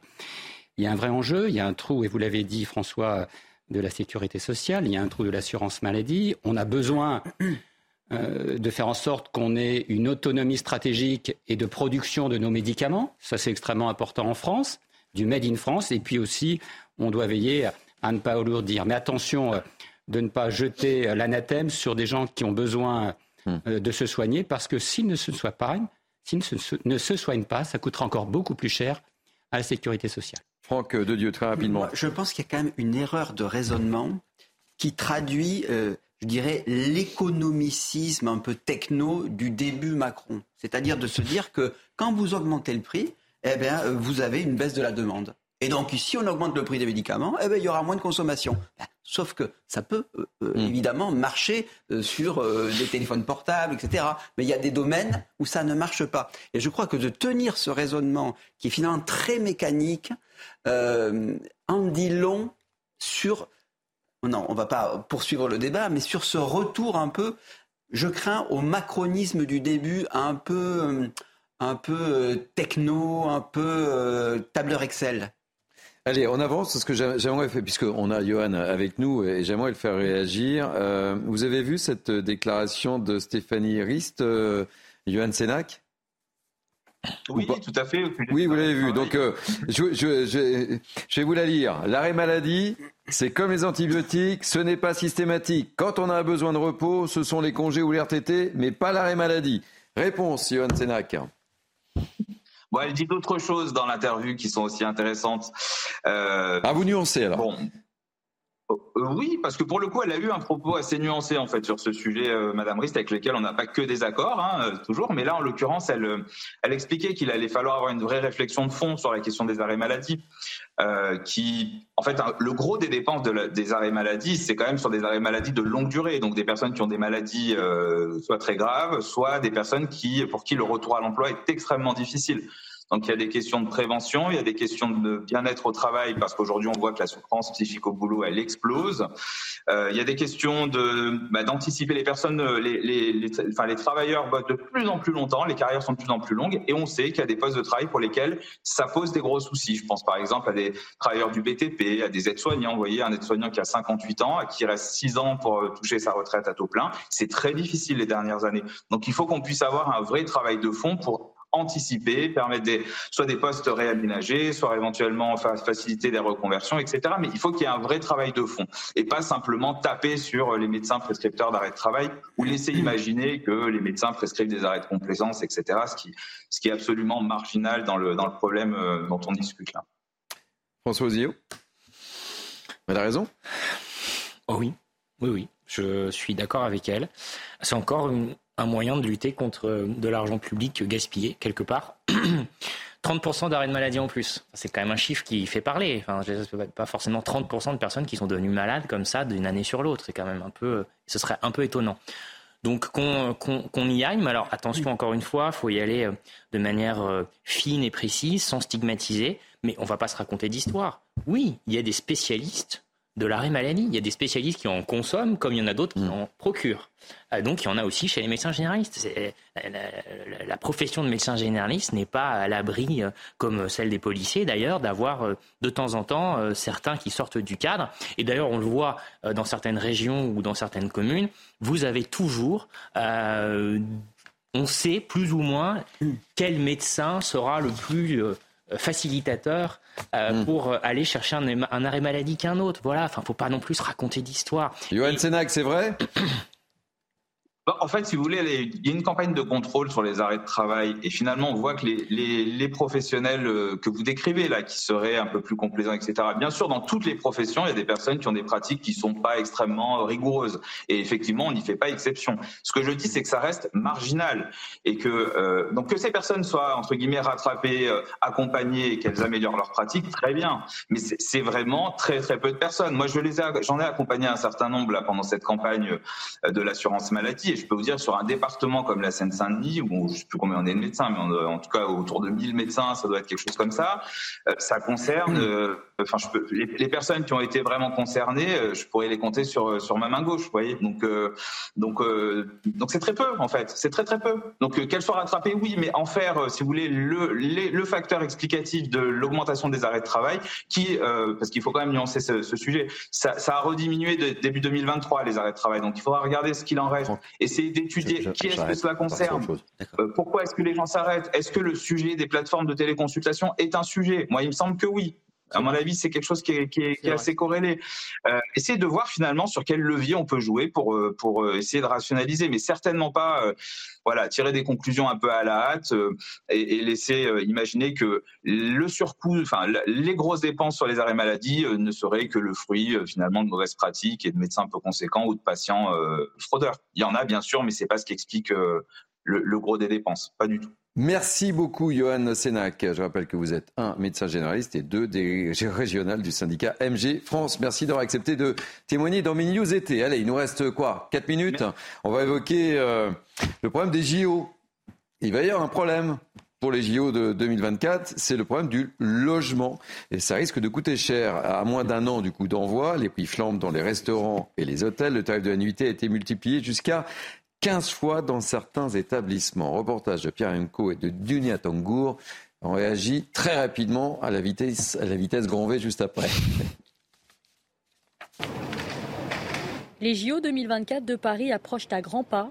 Une aubaine pour le secteur touristique de la capitale, mais avec la forte affluence attendue, les prix risquent de flamber. Selon les hôtels, les prix des chambres peuvent même être multipliés par 15 une augmentation qui inquiète certains professionnels du secteur. C'est minimum deux fois plus cher, c'est sûr et certain, un minimum deux fois, mais ce peut arriver jusqu'à cinq fois. Pour moi, cinq fois plus cher, c'est raisonnable. Mais, mais au-delà, euh, c'est irrationnel. Des prix excessifs qui pourraient donc même être dissuasifs. Un touriste qui veut visiter Paris euh, ne va pas venir pendant les JO. Il va se dire, un, il y aura trop de monde, difficulté de circulation, euh, tendance inflationniste des prix. Donc pendant les JO, on va vraiment avoir euh, des personnes qui viennent pour les JO. À un an des Jeux Olympiques, les professionnels espèrent toutefois drainer la fréquentation de leurs établissements. Un jeu de l'offre et de la demande appelé à être régulé par l'augmentation des offres hôtelières dans les prochains mois. Franck, ça va pas être simple les JO à Paris. Hein? Ça va pas être simple, mais il y a une réponse quand même qui est simple. C'est de se dire, ben, on encadre, on encadre bien les loyers euh, avec des, des hausses euh, qui sont limitées. Euh, notamment par rapport à, pour répondre à l'inflation, ben là, on encadre pendant une période qui est exceptionnelle, et même pour d'autres périodes exceptionnelles, le prix des chambres. La question, l'offre et la demande n'est pas le seul facteur pour donner un prix. La puissance publique a le droit, si euh, il faut donner un caractère populaire au JO, elle a le droit d'intervenir pour faire en sorte que tout le monde puisse se loger à Paris et puisse visiter euh, cette, cette ville-là. Il ne faut pas avoir peur de réglementer y compris le prix des places. Absolument. Euh, oui, alors ça, c'est notre problème aussi. Bernard. Justement, c'est bien pour ça qu'il ne faut pas tout réglementer. Il y a une réponse olympique. Hein. Et qu'il faut laisser euh, les professionnels, et ça a été bien dit par les intervenants, euh, être responsables. Il y a des syndicats, il y a des normes, il y a des contrôles. L'important, c'est que les touristes soient bien accueillis dans des belles conditions de sécurité et de confort. Il y a la question du prix aussi, quand même. Là, vous m'avez surpris. Hein. Réponse. Ah bah vous Quand je dis vitesse grand V, c'est vitesse grand V. Hein. Faire plus vite. Hein. Euh, 110 mètres pour François Ouzillot pour répondre à la question. C'est le jeu, sans vouloir faire de mauvais jeux de mots, justement. Euh, à chaque fois qu'il y a eu des Jeux Olympiques organisés dans un pays et dans les capitales concernées, il y a eu euh, une sorte d'inflation sur le sujet du logement. Hum, ça répond à une demande et à mon avis, il y aura une clientèle en face. On lit de plus en plus d'articles de presse de Parisiens qui vont quitter euh, Paris pendant plusieurs semaines et qui vont sur, sur, surlouer leur logement pour répondre justement à la demande. Donc, moi, je suis assez libéral sur le sujet, que le, marché euh, se mette en place. Hmm. Eh bien, écoutez, c'était formidable. Un sujet d'opposition. C'était un sujet d'opposition, c'est le mot qu'on puisse dire. D'escrime, je dirais. D'escrime. Merci, euh, merci à vous. Merci euh, Bernard Cohenada. C'est toujours un plaisir de vous avoir. Merci Franck de Dieu également. J'aurais pu remontrer à nouveau votre numéro, hein, voilà. Mais je le garde. Hein. Euh, merci François. C'est toujours un plaisir de vous avoir. Je remercie également euh, Sandra Buisson, Thomas Bonnet et, et Maureen Vidal et Harold Iman évidemment.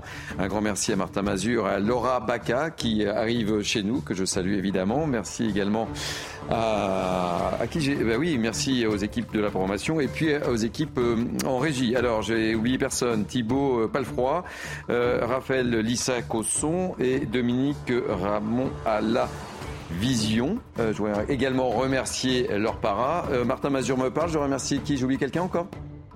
Euh, Jean-Claude Guéry, voilà, comme ça j'ai oublié personne. On se retrouve dans quelques instants avec notre ami Michael Dorian. Euh, demain, euh, bah, j'ai piscine, donc je ne serai pas là puisque nous sommes vendredi. Mais je vous retrouve euh, samedi et dimanche pour l'heure des pros 1 et l'heure des pros 2. Mais à tout de suite avec Michael Dorian.